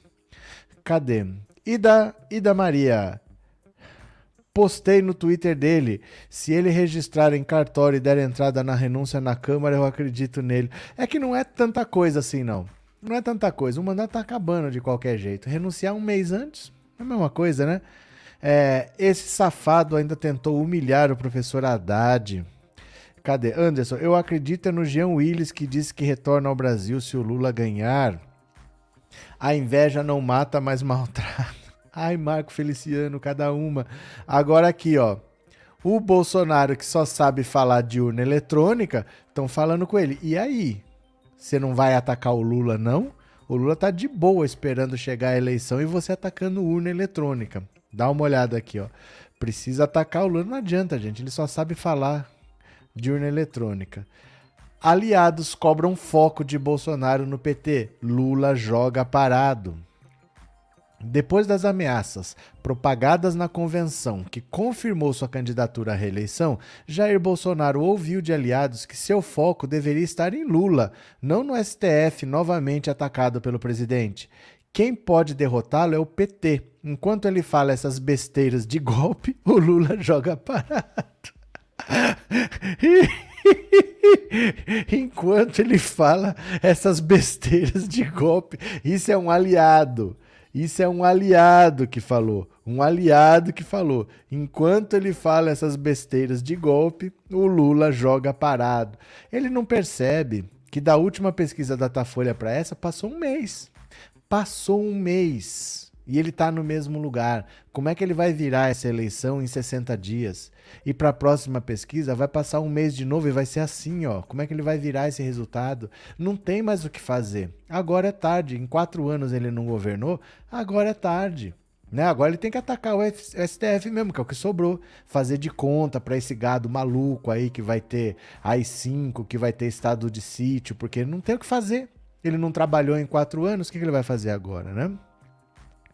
Cadê que mais? Rosemi, continuem pensando que Lula joga parado. Está de boa. Jairo, é mentira desse mentiroso pastor, Jairo Lucena. O mundo inteiro admira o Lulão, o nosso presidente estadista, Aldinson. Cadê? É, mais que desespero, Ciro Ciranha, homem. Moro, homem de ferro. Bozo, capitão cloroquina. Esse povo não teve infância, Luciano. Silgueiros, pronto. É, Erisvaldo, Boca de Ouro, um tratamento dentário custar mais de 157 mil reais. Só pode ser de ouro, né? É, nem com Deus não há maneira do Bozo ganhar. Não, é porque assim, é diferente você ser candidato e você ser um presidente tentando a reeleição. Porque quando você é candidato, ele não tinha nada a perder. Ele falava qualquer besteira, ele falava de kit gay, ele falava de mamadeira de piroca. Se não colasse, ele falava outra coisa, entendeu? Então tanto faz, ele fala qualquer absurdo, se colar, colou. Se não colar, ele fala qualquer outra besteira. Então, para ele, tanto faz. Ele era um franco atirador, ele não tinha compromisso com nada. Mas o presidente da República, ele vai ter um segundo mandato se ele mostrar resultado. A pessoa só vai votar nele de novo se ela vê utilidade no segundo mandato. Minha vida melhorou? O que na minha vida está melhor? A, a inflação está descontrolada. O desemprego não dá trégua. Você vê é, para todo lado que você vai gasolina cara, dificuldade para você fazer qualquer coisa porque as pessoas estão sem dinheiro, você não consegue montar um negócio para trabalhar, você não vê movimento do governo falando assim, você não vê o Paulo Guedes falar em geração de emprego, por exemplo. Então você não tem o que fazer e você não tem perspectiva de ter. Porque você não vê o governo falar, olha, estamos tentando fazer. Não, não está tentando fazer nada. O governo só fala de campanha eleitoral. Então, para um governo se reeleger, ele precisa dar motivos para o eleitor. Falar, olha, eu fiz isso, vou fazer isso. Não deu tempo de fazer isso aqui, mas eu vou fazer aquilo lá. Bolsonaro não faz isso, ele fica atacando urna eletrônica. Então ele não vai ganhar uma eleição só porque se ele não ganhar o PT vote, mas eu quero mais é que o PT vote, porque eu quero alguém que governe. As pessoas não aguentam mais não ter um presidente. O governo hoje é tocado do jeito que é tocado, assim, ó. Os ministros vão fazendo o que querem, os generais vão dando palpite. O Bolsonaro não comanda nada. O Bolsonaro só sabe falar de urna eletrônica, né? E as pessoas estão passando fome. Cadê que mais? Bolsonaro causa fome, morte e destruição da família brasileira César Alves. O Bozo vai perder porque com a máquina. Como é que é? O Bozo vai perder porque com a máquina pública. Acho que cortou, Elias. Acho que cortou. 33 milhões de pessoas com fome. É, não, não tem que você. Se antes tivesse 50, e agora tem 33, né?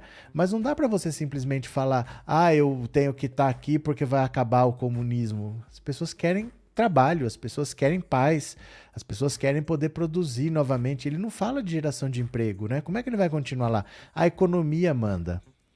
A economia manda. Vocês lembram quem está aqui há mais tempo que eu falava? Quem vai derrotar o Bolsonaro nem vai ser o Lula exatamente, vai ser o Paulo Guedes.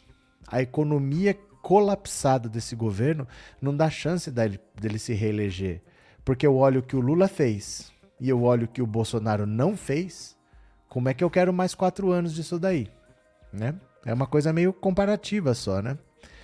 Roseli, a única capacidade dele é falar besteira, como disse o aliado. Só sabe falar de besteira de golpe. Zaniel, mas é tudo contra o comunismo. O Bolsonaro usa o mesmo discurso do Collor. É porque funciona, Zaniel. Sabe por quê? Porque sempre, sempre o que se falava era o comunismo proíbe a prática religiosa. Então, desde os anos 30, o Getúlio já usou essa desculpa do comunismo para dar um golpe de Estado e ficar lá até 45. Em 37, né, que ele deu um golpe. Depois, os militares em 64 foi a mesma coisa. Agora, o Bolsonaro do mesmo jeito. Esse negócio de falar de comunismo é que o povo brasileiro é extremamente religioso, extremamente medroso, Eles falam que o Lula vai fechar a igreja, eles vivem falando isso. Eles usam a religião para assustar as pessoas. O comunismo, na, no fundo, é uma coisa que eles usam porque eles usam como arma contra a religião. Mas eles usam a religiosidade e o medo que o povo tem para conseguir o que eles querem. Na verdade, não é o comunismo, é o, é o lado religioso. Porque o povo nem sabe que é comunismo, mas dizem que proíbe religião. E é por causa disso que o povo vota contra. Então ele sempre funciona. Esse discurso funciona de falar de comunismo por causa da, dessa religiosidade exagerada que o povo tem de qualquer coisa. Ah, minha igreja, minha igreja. Gente, o Lula vai fechar a igreja quando? O Lula já foi presidente da República. Mas é só falar que o povo acredita e fica com medo, né? É, Antônio, Bozo, quanto mais acuado, mais se estrepa, cai em contradição, tá ferrado o seu satânico. Pronto. Agora aqui tem mais, ó. Enquanto isso, enquanto isso, Lula diz que o povo dará uma surra nas urnas em Bolsonaro. Aê!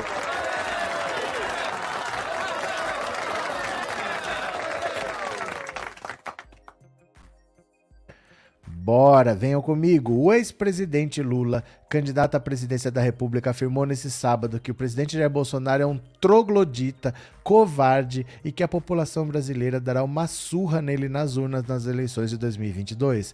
Não vamos aceitar provocação. Nossa vingança será na urna. Bolsonaro tem dito todo dia que a urna não presta, a mesma urna que elegeu ele várias vezes. Mas o medo dele não é a urna, o medo dele é o povo, porque o povo vai dar uma surra nele na urna, disse o candidato durante a convenção do PT em Fortaleza, no Ceará. Ó, faltam apenas 63 dias para irmos às urnas. Essa eleição não é uma eleição comum, é a democracia contra o fascismo e o autoritarismo, a verdade contra a mentira. Estaremos decidindo o futuro de cada um de nós e o pior, e é por isso que eu estou de volta. Aê!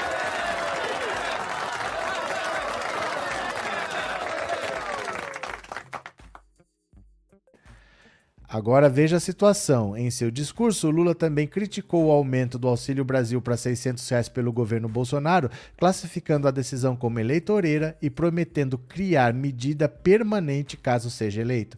O presidenciável atacou ainda os sigilos de 100 anos que Bolsonaro colocou sobre informações sensíveis. A primeira coisa que irei fazer é um revogaço contra esses sigilos. A Convenção Estadual do PT oficializou a candidatura do deputado estadual Eumano Freitas ao governo do estado. A convenção acontece após o rompimento da aliança de 16 anos entre PT e PDT no Ceará. Os pedetistas lançaram ao governo estadual Roberto Cláudio, enquanto os petistas apoiavam o nome da atual governadora Isolda Sela. Após o rompimento, o PT correu para solidificar sua candidatura própria e compor aliança com outras legendas como o MDB o Camilo Santana deu uma lição de governança no Ceará. Eumano Freitas seguirá sua trajetória e terá um grande governo aqui. Não é fácil substituir o Pelé, mas o Eumano terá a melhor administração como exemplo, disse Lula. O candidato também defendeu que Isolda Sela sofreu um impeachment sem sofrer um impeachment. No fundo é isso mesmo, né? No fundo é isso. O Lula resumiu muito bem da maneira como ele sabe resolver. Isolda Sela sofreu um impeachment sem sofrer um impeachment. No fundo é isso. Ela sofreu um golpe do próprio partido dela, do próprio Ciro Gomes. É, é difícil até explicar como é que, como é que se faz um negócio desse. É uma, uma candidata viável do seu partido, com a máquina do Estado na mão, exercendo a função para ser candidata à reeleição, vencer a eleição e o cara é contra. Não dá para entender isso. Ela sofreu um impeachment de verdade, né? Sem ter impeachment, ela sofreu um impeachment. O que mais? A Terra plana vai capotar, é Lula no primeiro turno. Raquel, quem mais? José Ivo, são os 63 dias mais demorados das nossas vidas e ansiosos por esse dia. Ah, José Ivo, você é que pensa, viu? Você vai piscar, chegou. Você vai piscar, chegou. Porque tá entrando agosto agora, aí vai começar, vai ter a volta do recesso porque o STF está em recesso, os deputados, a Câmara está em recesso, eles voltam agora. Aí no meio de agosto, no meio de agosto, isso, toma posse o Xandão no TSE, é, muda também a presidente do STF, sai o Fux e entra a Rosa Weber. Aí depois começa o horário eleitoral gratuito na televisão. Aí nós já estamos em cima, vai voar. Você vai ver, vai passar bem mais rápido do que você está pensando, viu? Logo, logo você está lá na urna. Cadê que mais? Maria Ângela. É, onde, como e quando teve comunismo no Brasil? Tenho 67 anos e só vi a ditadura que tantos bolsonaristas e religiosos apoiam e exaltam. Ivanilza, boa noite, muito boa sua live. Você é fantástico, muito didático e parabéns. Obrigado, já se inscreveu no canal? Dá um cliquezinho aí, ó, se inscreve no canal. Valeu? Obrigado. Geraldo Magela, obrigado pelo super sticker, parceirão. Muito obrigado, viu? Obrigado de coração. É, Ciranha não quer se afundar sozinho, aí leva a governadora junto. É, mas é, é inexplicável assim, porque ele não tem apoios, é o estado dele, ele resolveu destruir o PDT do próprio estado dele. Nossa, passou um mosquito na frente da, da câmera ali. Parecia um negócio gigante, era um mosquito. É, não dá para acreditar o que, que ele fez. Uma loucura dessa, porque é uma candidata do partido mas é do partido, mas não é da, da corriola dele. Ele queria alguém próximo a ele. Não, não bastava ser do partido. Então ele pegou outra pessoa do partido, mas. Que loucura, gente. Que loucura, né? Amigo, o Cláudio não vai para o segundo turno, não. Vai dar PT, vai dar PT. Valeu, José Edmilson. Boa noite, Antônio Barreto. É, Bolsonaro disse que o 7 de setembro vai ser dedicado ao homem de preto. Ele quer dizer com isso? Não tenho a menor ideia. Eu não vi essa declaração. Eu não vi essa declaração, de verdade, viu? É, Herbert Cunha, professor, como o Ciro consegue fazer isso com a Isolda? Esse é o Ciro. Esse é o Ciro. Esse é o Ciro que quer ser presidente. Ele faz isso sem ter poder, sem ter votos, sem ter nada. Imagina o que, que ele não faria com as pessoas se ele tivesse o poder que o Bolsonaro tem. O Ciro é um cara perigoso. O Ciro é um cara que ele não tá aí pelo Brasil. Ele tá aí por vaidade pura, por vaidade pura. Se ele tiver que pisar na cabeça da Isolda como ele fez, ele pisa. Ele não tá nem. Ele brigou com os irmãos, cara. Os irmãos dele estão contra ele, tanto o Cid quanto o Ivo estão do lado do Camilo Santana e da Isolda. Ele ficou isolado mais do que já estava, né? É, Solange, o Bozo vai desfilar junto com as Forças Armadas no 7 de setembro. Será que é para intimidar? Vai, ele vai inventar inventar de tudo. Não vai acontecer nada, Solange. Não vai acontecer nada. Fica tranquila. Vai acontecer nada, não. Eu estou cada vez mais feliz por esse dia, cada vez mais perto. Marina Nazaré. Vai chegar muito mais rápido do que parece, viu? Ciro é o Bolsonaro em nova versão. Eles são muito parecidos. Eles são muito parecidos, né? É muito parecidos mesmo. Deixa eu pegar mais uma aqui, ó. Olha isso. Sabe quem que tá apoiando Jair Bolsonaro? Eduardo Cunha. Eduardo Cunha tá apoiando o Bolsonaro. Dá uma olhada. Gente tem uns mosquitos aqui enchendo o saco. Ato em São Paulo reúne Bolsonaro, Daniel Silveira e Eduardo Cunha no mesmo palanque. Que beleza! O palanque de convenção do Republicanos que oficializou a candidatura ao governo de Tarcísio de Freitas, reuniu na capital paulista nesse sábado Jair Bolsonaro, Daniel Silveira e Eduardo Cunha. Que beleza! O presidente usou o evento para repetir os ataques ao STF e convidar apoiadores para os desfiles oficiais de 7 de setembro. Ó, ó que beleza! Eduardo Cunha, que beleza! Que que é isso, gente? Em abril, após o Supremo condenar Silveira a oito anos e nove meses de prisão por ofender e ameaçar ministros da corte, Bolsonaro concedeu o benefício da graça ao deputado, livrando-o do cumprimento da sentença. Silveira compareceu ao evento com uma camiseta com os nomes de bolsonaristas investigados pelo STF por propagações de fake news e de atos antidemocráticos, como, olha só, Roberto Jefferson, Otone de Paula e Sérgio Reis formando a palavra liberdade ao centro. No mesmo palco, bem mais discreto e perto de Silveira, estava Eduardo Cunha, caçado em 2016 após o impeachment de Dilma, do qual foi pivô, ele é hoje apoiador de Bolsonaro e poderá buscar um novo mandato como deputado por São Paulo. Naquele mesmo ano, ele foi preso preventivamente e obteve a liberdade no primeiro semestre de 2021. A candidatura agora se tornou possível após uma decisão liminar do juiz Carlos Augusto Pires, do TRF1, de suspender os efeitos de uma resolução da Câmara que o tornava inelegível até 2027, sob a acusação de mentir sobre ter qualquer tipo de conta no exterior. Olha isso. Olha isso. A camiseta que ele falou aqui, ó, os nomes: Daniel Silveira, Tony de Paula, Roberto Jefferson, e aí escreve aqui, ó, Liberdade, Sara Winter, Oswaldo Eustáquio, Sérgio Reis. Meu Deus do céu. Gente, que patetada! Como que o Brasil foi capaz de dar poder para essa gente, para essa gangue, para esse bando de bandido, né? Como pode? É, eu só quero ver quem passar a bandeira para o nosso Lula Espero que não seja o Bozo. Passar a bandeira? O que? A faixa no dia da posse, Milton? É isso? Cadê? Eduardo Cunha, excelente companhia de palanque de profissionais da mentira e da enganação. O Bozo está ressuscitando todas as figurinhas batidas do passado. É verdade. Isso não é um palanque, é a nata da criminalidade. Isso é formação de quadrilha, esse palanque aí, né? Eduardo Cunha não estava preso? Não, ele está solto desde 2021 desde 2021. Ele ficou preso de 2016 a 2021, foram cinco anos preso, né? É, o Bozo não tem forças com as Forças Armadas. Nunca teve. Nunca teve. Isso é ele que falava, que era o meu exército, tudo, mas nunca teve esse apoio, né?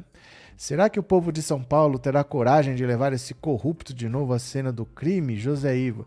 Uma, que mania que vocês têm de, de apontar o dedo pro povo, gente. Deixa o povo o povo toda hora mostrando que sabe votar, o povo pobre mostrando que não se vende por Auxílio Brasil e o povo gosta de apontar o dedo. Mas será que o povo, mas será que o povo. Deixa o povo tomar as decisões dele. O povo tá mostrando que sabe votar. O povo tá tirando o Bolsonaro. É o pobre que tá tirando o Bolsonaro, não é o rico, não. Não perco essa mania de apontar os dedos para as pessoas. Mas como pode o povo de Minas? Mas como pode o povo. Deixa de. O povo é vítima.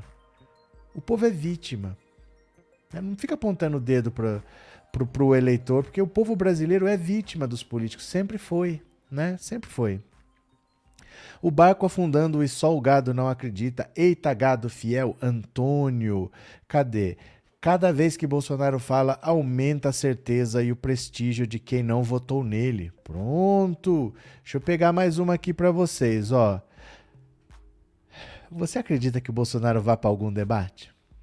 Você acredita que o Bolsonaro vai para algum debate? Dá uma olhada aqui, ó. O argumento de auxiliares para convencer Bolsonaro a ir ao debate. Será que vai, gente? Vai nada. Integrantes da campanha e ministros do Palácio do Planalto dizem nos bastidores ter convencido o presidente Jair Bolsonaro a ir aos debates eleitorais organizados por veículos de imprensa. Segundo estrategistas da campanha, o argumento usado para convencer Bolsonaro foi o de que a participação dele pode ajudar a aumentar a rejeição dos outros candidatos. que, que, que argumento louco é esse? Na avaliação de membros da campanha e de ministros palaciano, os outros candidatos estariam pouco expostos a críticas, cenário que poderia ser alterado pelo atual presidente nos debates.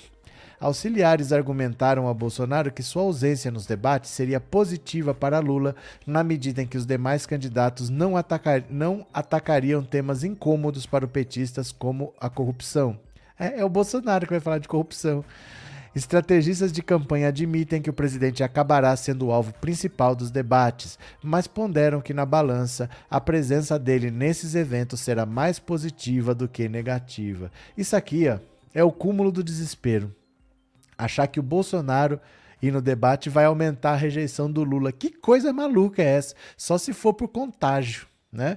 Só se for por contágio. O Bolsonaro tem tanta rejeição que só dele estar tá perto do Lula vai contaminar os, os outros com a rejeição dele. Só se for. Porque não faz o menor sentido. O Bolsonaro tá ferrado se ele for no debate, porque a estratégia dele é dúvida. Do mesmo jeito que vem todo mundo perguntar: ai, mas será que o Bolsonaro vai fazer? Será que o Bolsonaro vai fazer? 7 de setembro é golpe, não sei o quê. Ele precisa dessa dúvida.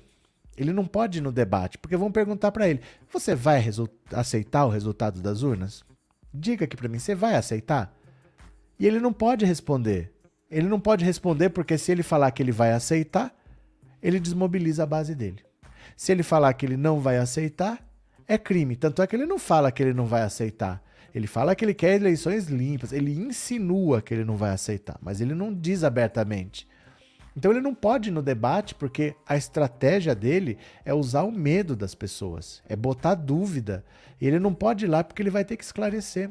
E ele não vai. Agora, se ele for, ai, ninguém vai falar do Lula sobre corrupção. Vai ele falar.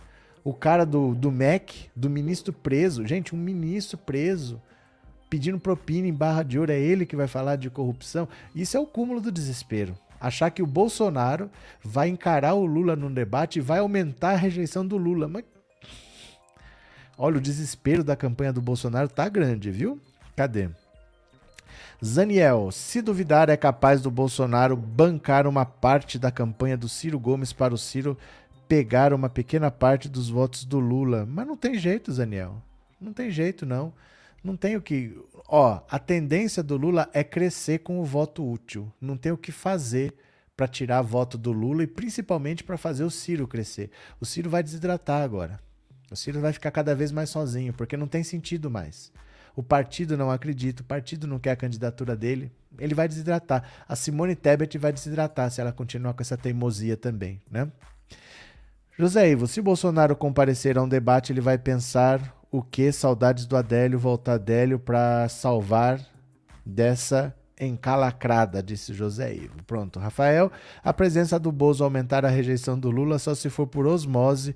Quem disse isso ao Bozo está tentando puxar o tapete dele. É o argumento mais absurdo que eu já vi. É melhor você ir, porque você vai aumentar a rejeição ao Lula. Que, que raciocínio é esse que essa gente tem, né? É, Antônio Marcos, você acredita numa possível retirada da candidatura do Jerônimo na Bahia em nome de um acordo com o Bivar ou ACM? Não dá para saber. Não dá para saber, porque nunca é só isso. Nunca é assim, ó, você acredita nisso? Nunca é só isso. Às vezes, por exemplo, já se falou que o PT poderia oferecer a vaga de vice do Haddad para União Brasil. Então, às vezes, o acordo pode acontecer sem retirar lá mas cedendo em São Paulo, ou então retira lá e cede em São Paulo, mas recebe outra coisa em outro lugar. Esse acordo nunca é pontual assim, sabe? Então depende de uma questão de costura nacional. E isso não acabou, isso ainda pode acontecer. A gente tem que esperar para ver. Não tem como saber esse tipo de coisa, sabe? Normalmente, o que vocês perguntarem sobre o futuro não tem resposta, só o tempo dirá. Porque as pessoas vão conversando, olha, isso aqui não, mas dá aquilo. Sabe? Ó, mas isso aqui eu não quero, eu queria aquilo. Então, se não dá aquilo e você me oferece isso, vamos para aquilo. É uma negociação que vai se desdobrando. Não tem muito como saber o que vai acontecer. E é um xadrez nacional. Falaram até de vice do Haddad para União Brasil em troca desse acordo. Vamos ver, né? Tati Bozo não vai conseguir mentir na frente de outros candidatos. É, mentir ele mente, mas ninguém acredita mais. Ninguém acredita mais. Ele está quatro anos mentindo. Ele vai falar que o governo dele não tem corrupção. Eu fico imaginando ele falar que no governo dele não tem corrupção. Ai, meu Deus do céu. Valeu, Tati. Se o Bozo fosse ao debate, falaria em ideologia de gênero e aborto. Mas então, o Lula já falou. O Lula já falou, o Lula já deu a declaração dele sobre aborto. O Ciro que não falou.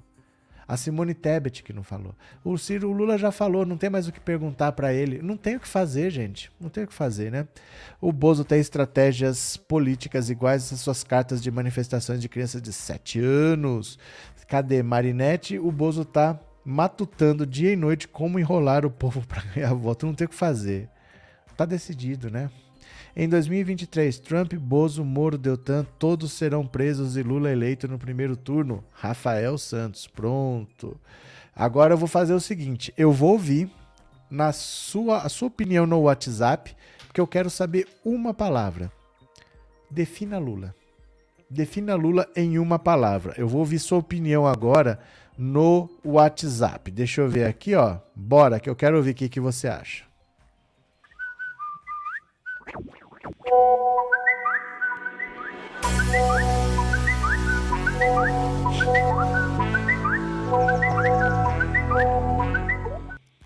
Pronto.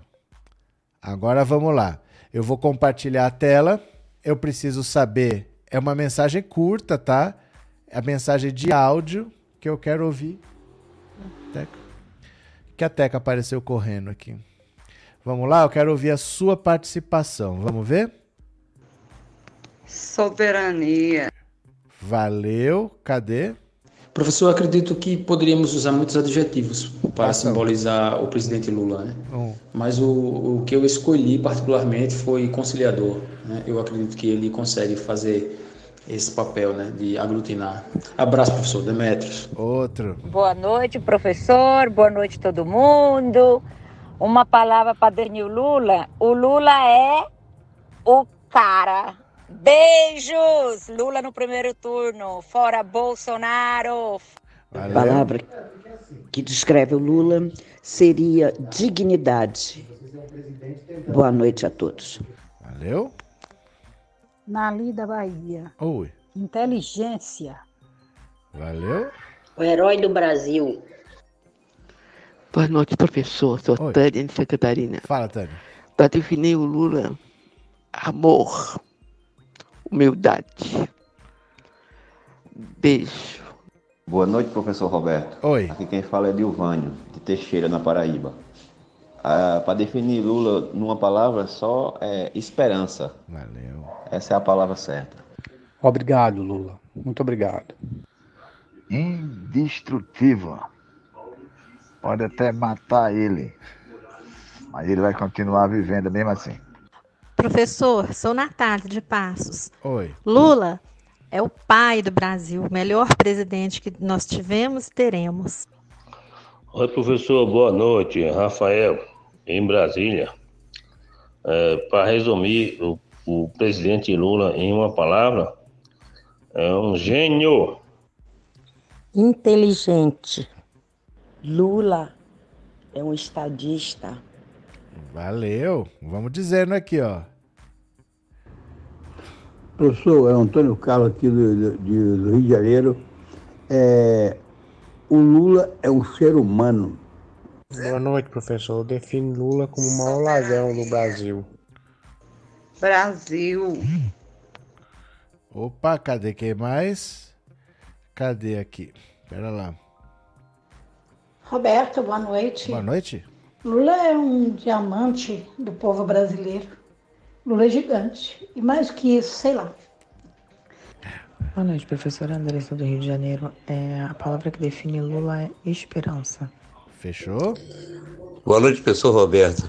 Lula é o agregador. Boa noite, professor Roberto. Amara Laura aqui de São Bernardo do Campo. Com certeza, Lula para mim é sinônimo de esperança. Valeu. O máximo. Professor, boa noite. Paulinho Nova Iguaçu. Lula, magnífico. Valeu. O Último. Eu, Serlândio de Garanhuns. Ah, Lula mestre.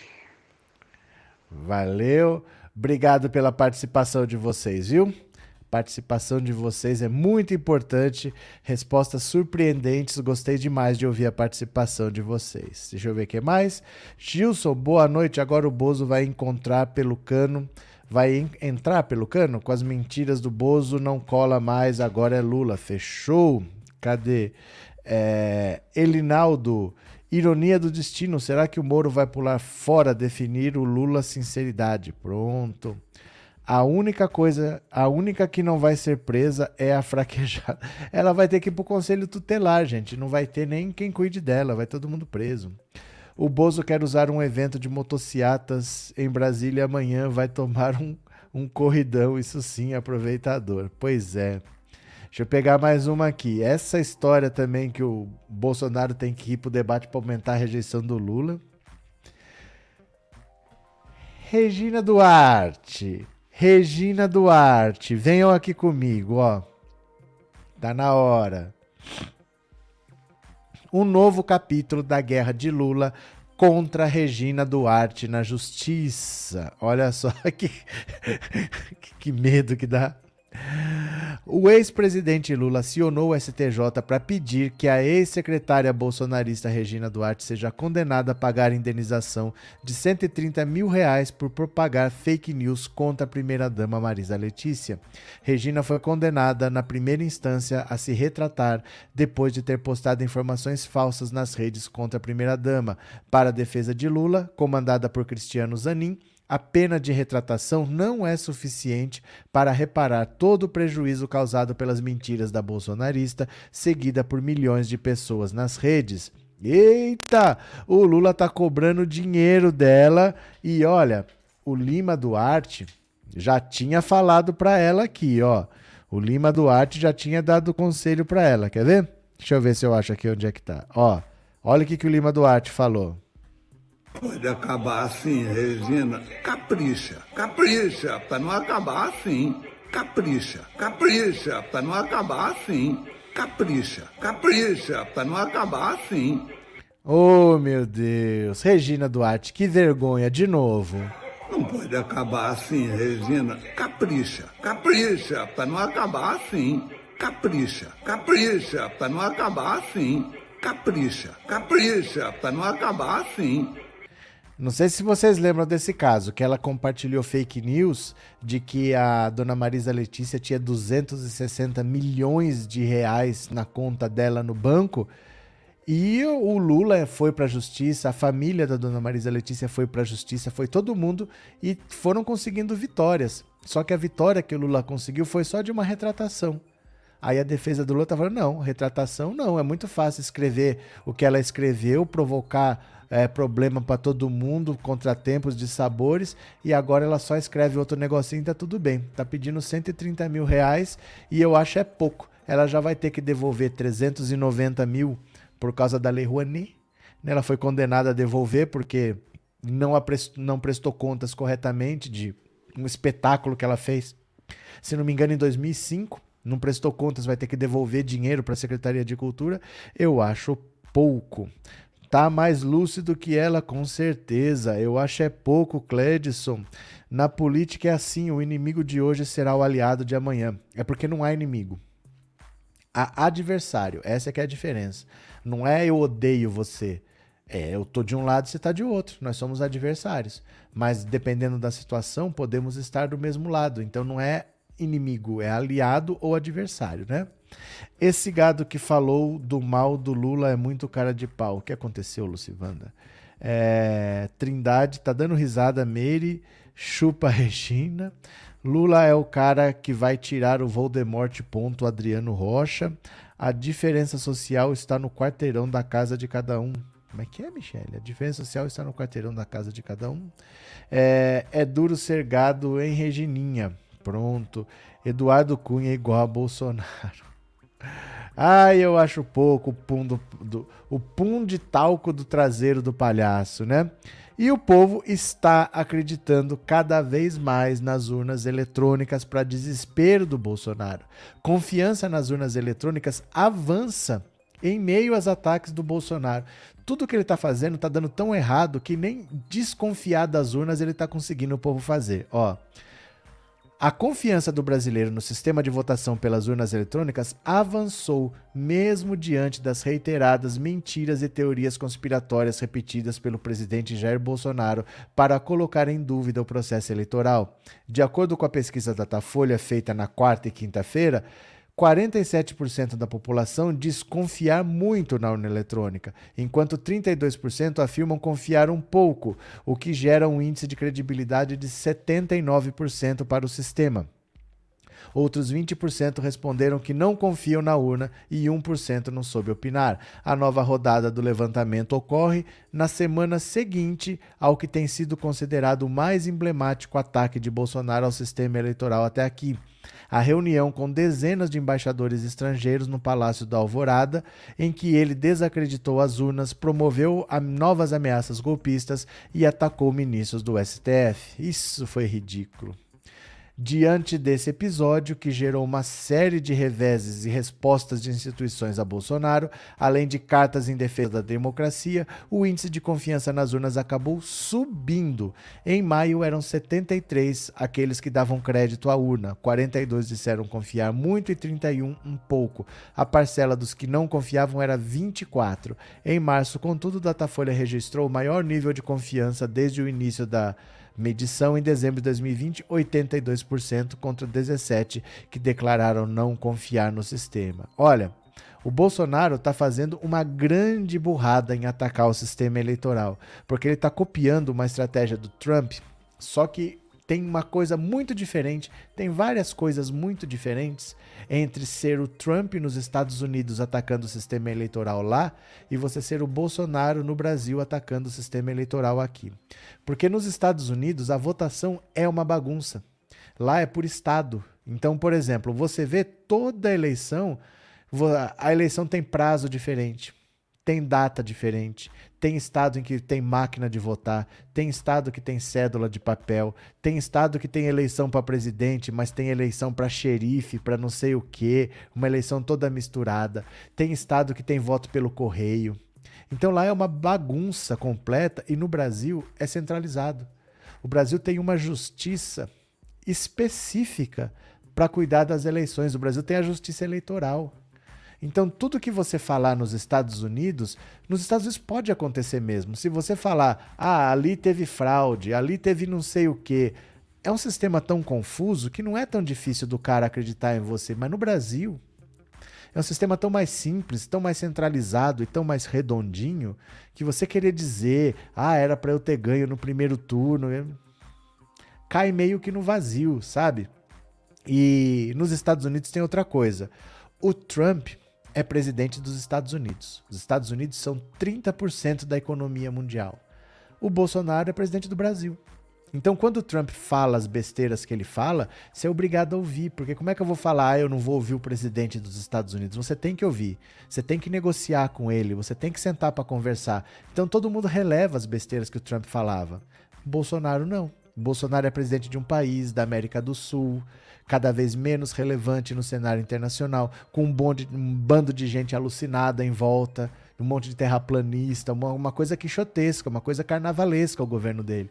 Então ele cai no descrédito. Ele chama embaixador para falar essas coisas. Se é o Trump, que chama todo mundo na Casa Branca para fazer o que o Bolsonaro fez, é uma coisa, mas o Bolsonaro não tem tamanho para fazer isso. Ninguém leva em consideração o que ele fala. Né?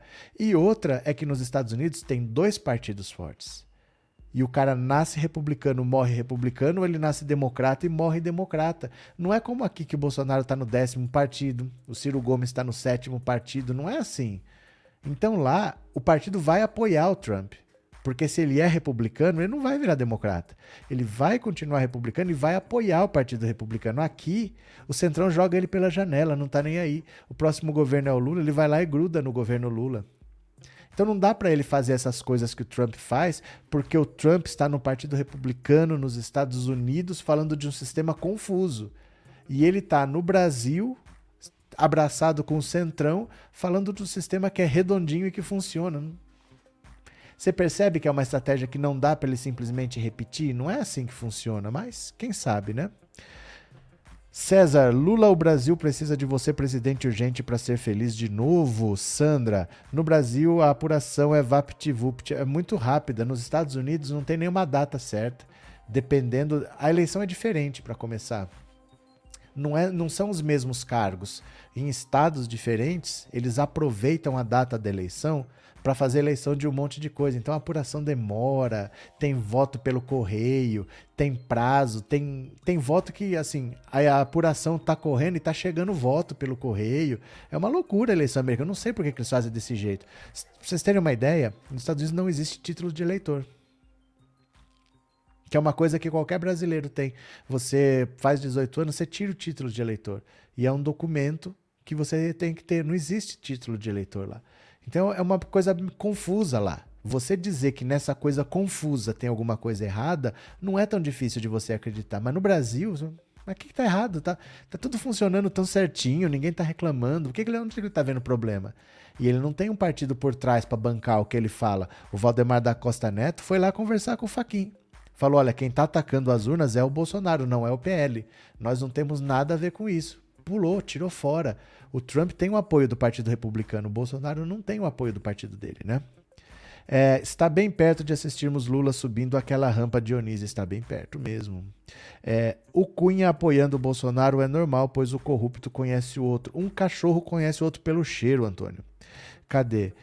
Sonhe com as urnas eletrônicas 100% Lula, José Ivo. Pronto, cadê quem mais aqui?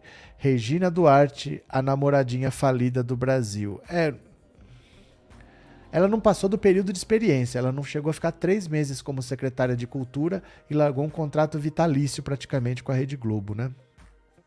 Rafael, sei que não vai acontecer, mas fique imaginando o Moro no palanque do Lula lá no Paraná e dando risada. É difícil acontecer, porque são negociações difíceis, né? Mas só a possibilidade já vale a pena. Cadê? Nelly, o Brasil tem vários exemplos para o mundo. As eleições são, é um dos exemplos, o SUS é outro exemplo e assim vai. É, então, você querer desacreditar o SUS como ele fez, quem ataca o SUS é quem não usa. Normalmente é rico, que fala, fala, fala, que escreve texto, que faz. O povo vai lá e usa. Né? A mesma coisa atacar as eleições. Ninguém está reclamando das eleições, ele está atacando, falando, ah, tem que ter mais transparência. Ninguém está reclamando disso, né? Ninguém está reclamando. Tanta coisa para fazer. Bolsonaro nunca teve estratégia de nada, até para colocar bomba fez um esquema numa folha de papel de pão. Trindade está irônico. Continuemos, ó. Agora aqui, deixa eu pegar, quer ver? Essa é muito boa. Dá uma olhada aqui. Aliados exaltam Bolsonaro cor-de-rosa e tentam reverter a rejeição feminina. Não adianta, não adianta. Na busca por reverter a rejeição feminina a Bolsonaro, aliados do presidente foram às redes sociais para dizer que que ele é o chefe do executivo que mais lutou pelas mulheres. A movimentação ocorre depois do último Datafolha mostrar uma recuperação de Bolsonaro no eleitorado feminino. Ainda assim, o candidato à reeleição é preterido pelo ex-presidente Lula. A ex-ministra da Mulher, Família e Direitos Humanos, Damares Alves, publicou ontem um vídeo no qual chama Bolsonaro de presidente mais cor-de-rosa da história.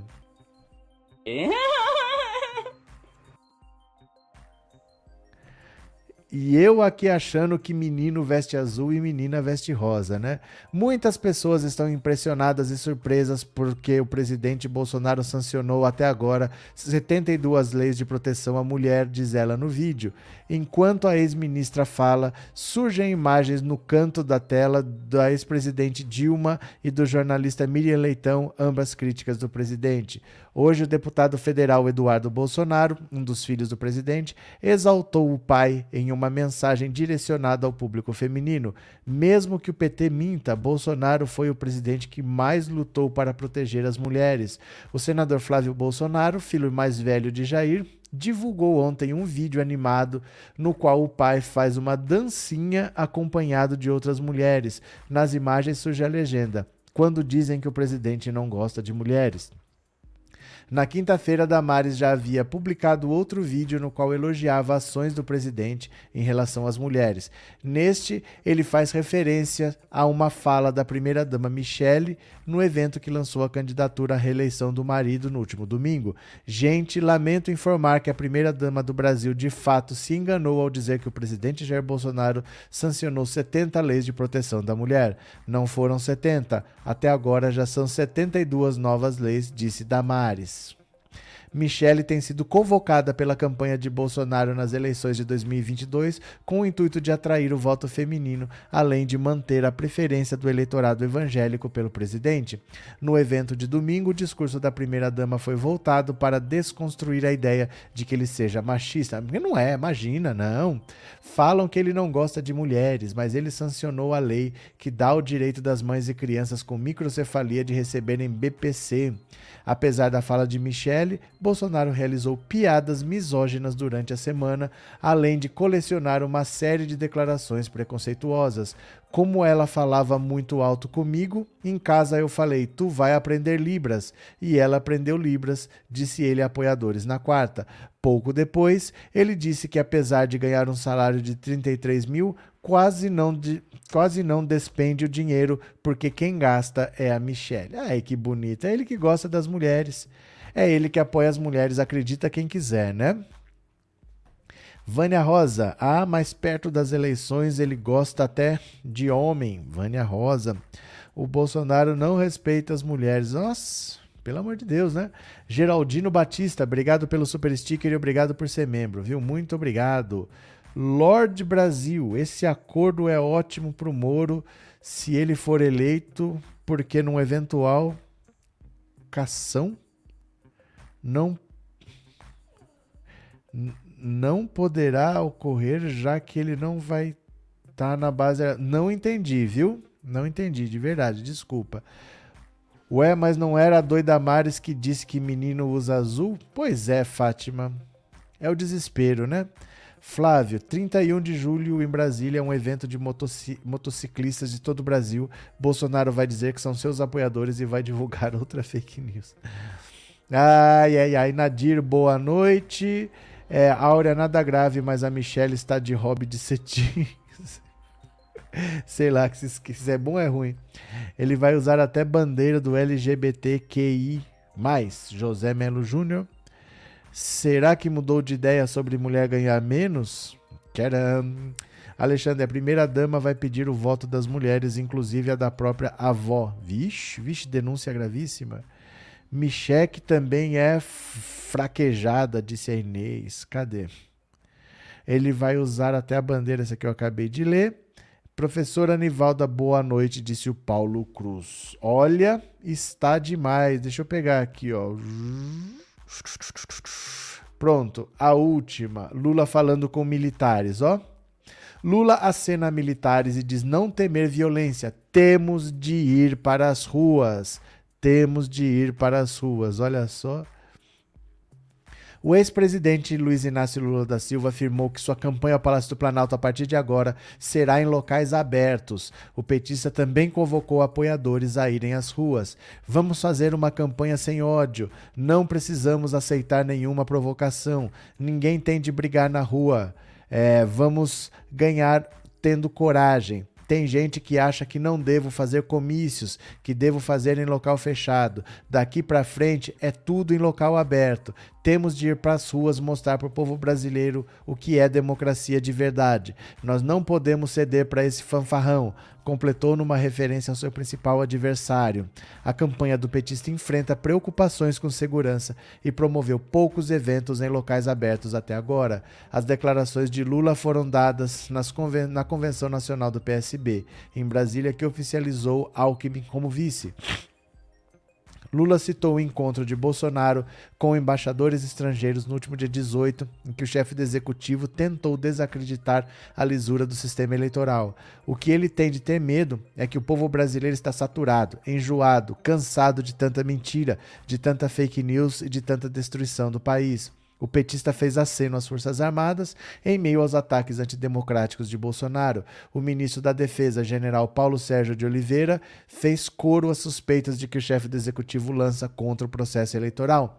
Nunca tive problemas com quem eu escolhi para as Forças Armadas. As Forças Armadas têm uma função estabelecida na Constituição. Nunca perguntaram para quem ou por qual motivo o presidente toma uma decisão. Eles cumprem. Cada um tem que cumprir a sua função. Um presidente não pode tratar as Forças Armadas como um objeto na mão dele. No seu discurso, Alckmin procurou se dirigir ao eleitorado que mostra resistência ao nome do ex-presidente. Quero falar com os brasileiros que ainda relutam em admitir que Lula pode ser e, com a força de todos nós, novamente será a alternativa mais viável para fazer do Brasil um país melhor. Ele citou empresários, trabalhadores, famílias e pessoas que perderam conhecidos na pandemia. Bolsonaro abusou de sua confiança, mas nós jamais abusaremos, e esse nosso compromisso haverá de ser finalmente cumprido. Alckmin destacou que é hora de mandar embora o chefe do executivo por todo o mal que causou ao país. É hora de ir embora e com ele as ameaças à bagunça e à incompetência. Quem menospreza o sentimento alheio no meio de uma pandemia, faz apologia ao armamento, defende tortura, hostiliza, não pode mesmo ter compaixão. Quem, acima de tudo, faz todas essas barbaridades e ainda se omite da responsabilidade pelos erros e pelo desastre que causa, não pode mesmo ter nenhuma sensibilidade social. Alckmin também rebateu ofensivas de Bolsonaro contra o sistema eleitoral. O ex-governador destacou que a democracia é uma obra coletiva que exigiu muita luta e reclamou muitas vidas. A ditadura nos tirou a liberdade, mas o povo brasileiro não vive sem liberdade. E quem não vive sem liberdade não vive sem democracia. Por isso, não vamos abrir mão do nosso direito de escolher livremente quem deve governar o país. O presidente nacional do PSB, Carlos Siqueira, destacou pontos a serem adotados para a construção de um projeto nacional de desenvolvimento. O Estado brasileiro precisa ampliar de forma dramática sua capacidade de investimento e de planejamento estratégico. Lula vai voltar a fazer campanha aberta. Eu prefiro que ele ficasse quietinho em casa, mas ele vai para a rua fazer comício em lugar aberto. Perdão. Professor, aqui em Goiânia já começou nas redes sociais um xingamento ao Lula. Ah, Fátima, começou antes de existir rede social nos anos 70 já tinha quem atacasse o Lula, né? Então não se preocupe com isso não, isso é assim mesmo. O Lula tem uma galera que nunca gostou, não gosta e nunca vai gostar. Vão ter que engolir. A Tabata Amaral não tá tendo que beijar a mão do pai? O Sérgio Moro, se o União Brasil fizesse acordo, não vai ter que beijar a mão do pai? O Ciro Gomes não tá na porta de desistir, vai ter que beijar a mão do pai? Deixa reclamar, deixa chorar, deixa gritar, né? Obrigado, Fátima, obrigado pelo superchat, obrigado por ser membro, viu? Muito obrigado. Nada de mulheres, Aristides é ciumento, disse Cesário. O irônico. Valeu, Cesário. Boa noite, companheiros e companheiras desde Salvador. Zira, boa noite. O Lula vai voltar, mas é para cadeia com certeza, Jackson. Com certeza, o Lula vai voltar para cadeia. Bolsonaro está reeleito. Você pode ficar tranquilo que é, Bolsonaro até 2026 nem precisa votar, viu? A urna é fraudada, nem vai votar. É, o pai tá onde? Disse Walter Pereira. Valeu? Meu povo, eu vou parando por aqui porque tem uma cachorra aqui que tá inquieta. Chega essa hora, o fim da live, ela sabe que ela tem que ir pra rua. Então eu vou parando por aqui. Eu agradeço a todo mundo que participou. Obrigado de coração, tá? Amanhã tem mais, a gente conversa mais um pouco. Valeu, meu povo. Obrigado por tudo. Um beijo grande. Até amanhã e tchau. Valeu, obrigado.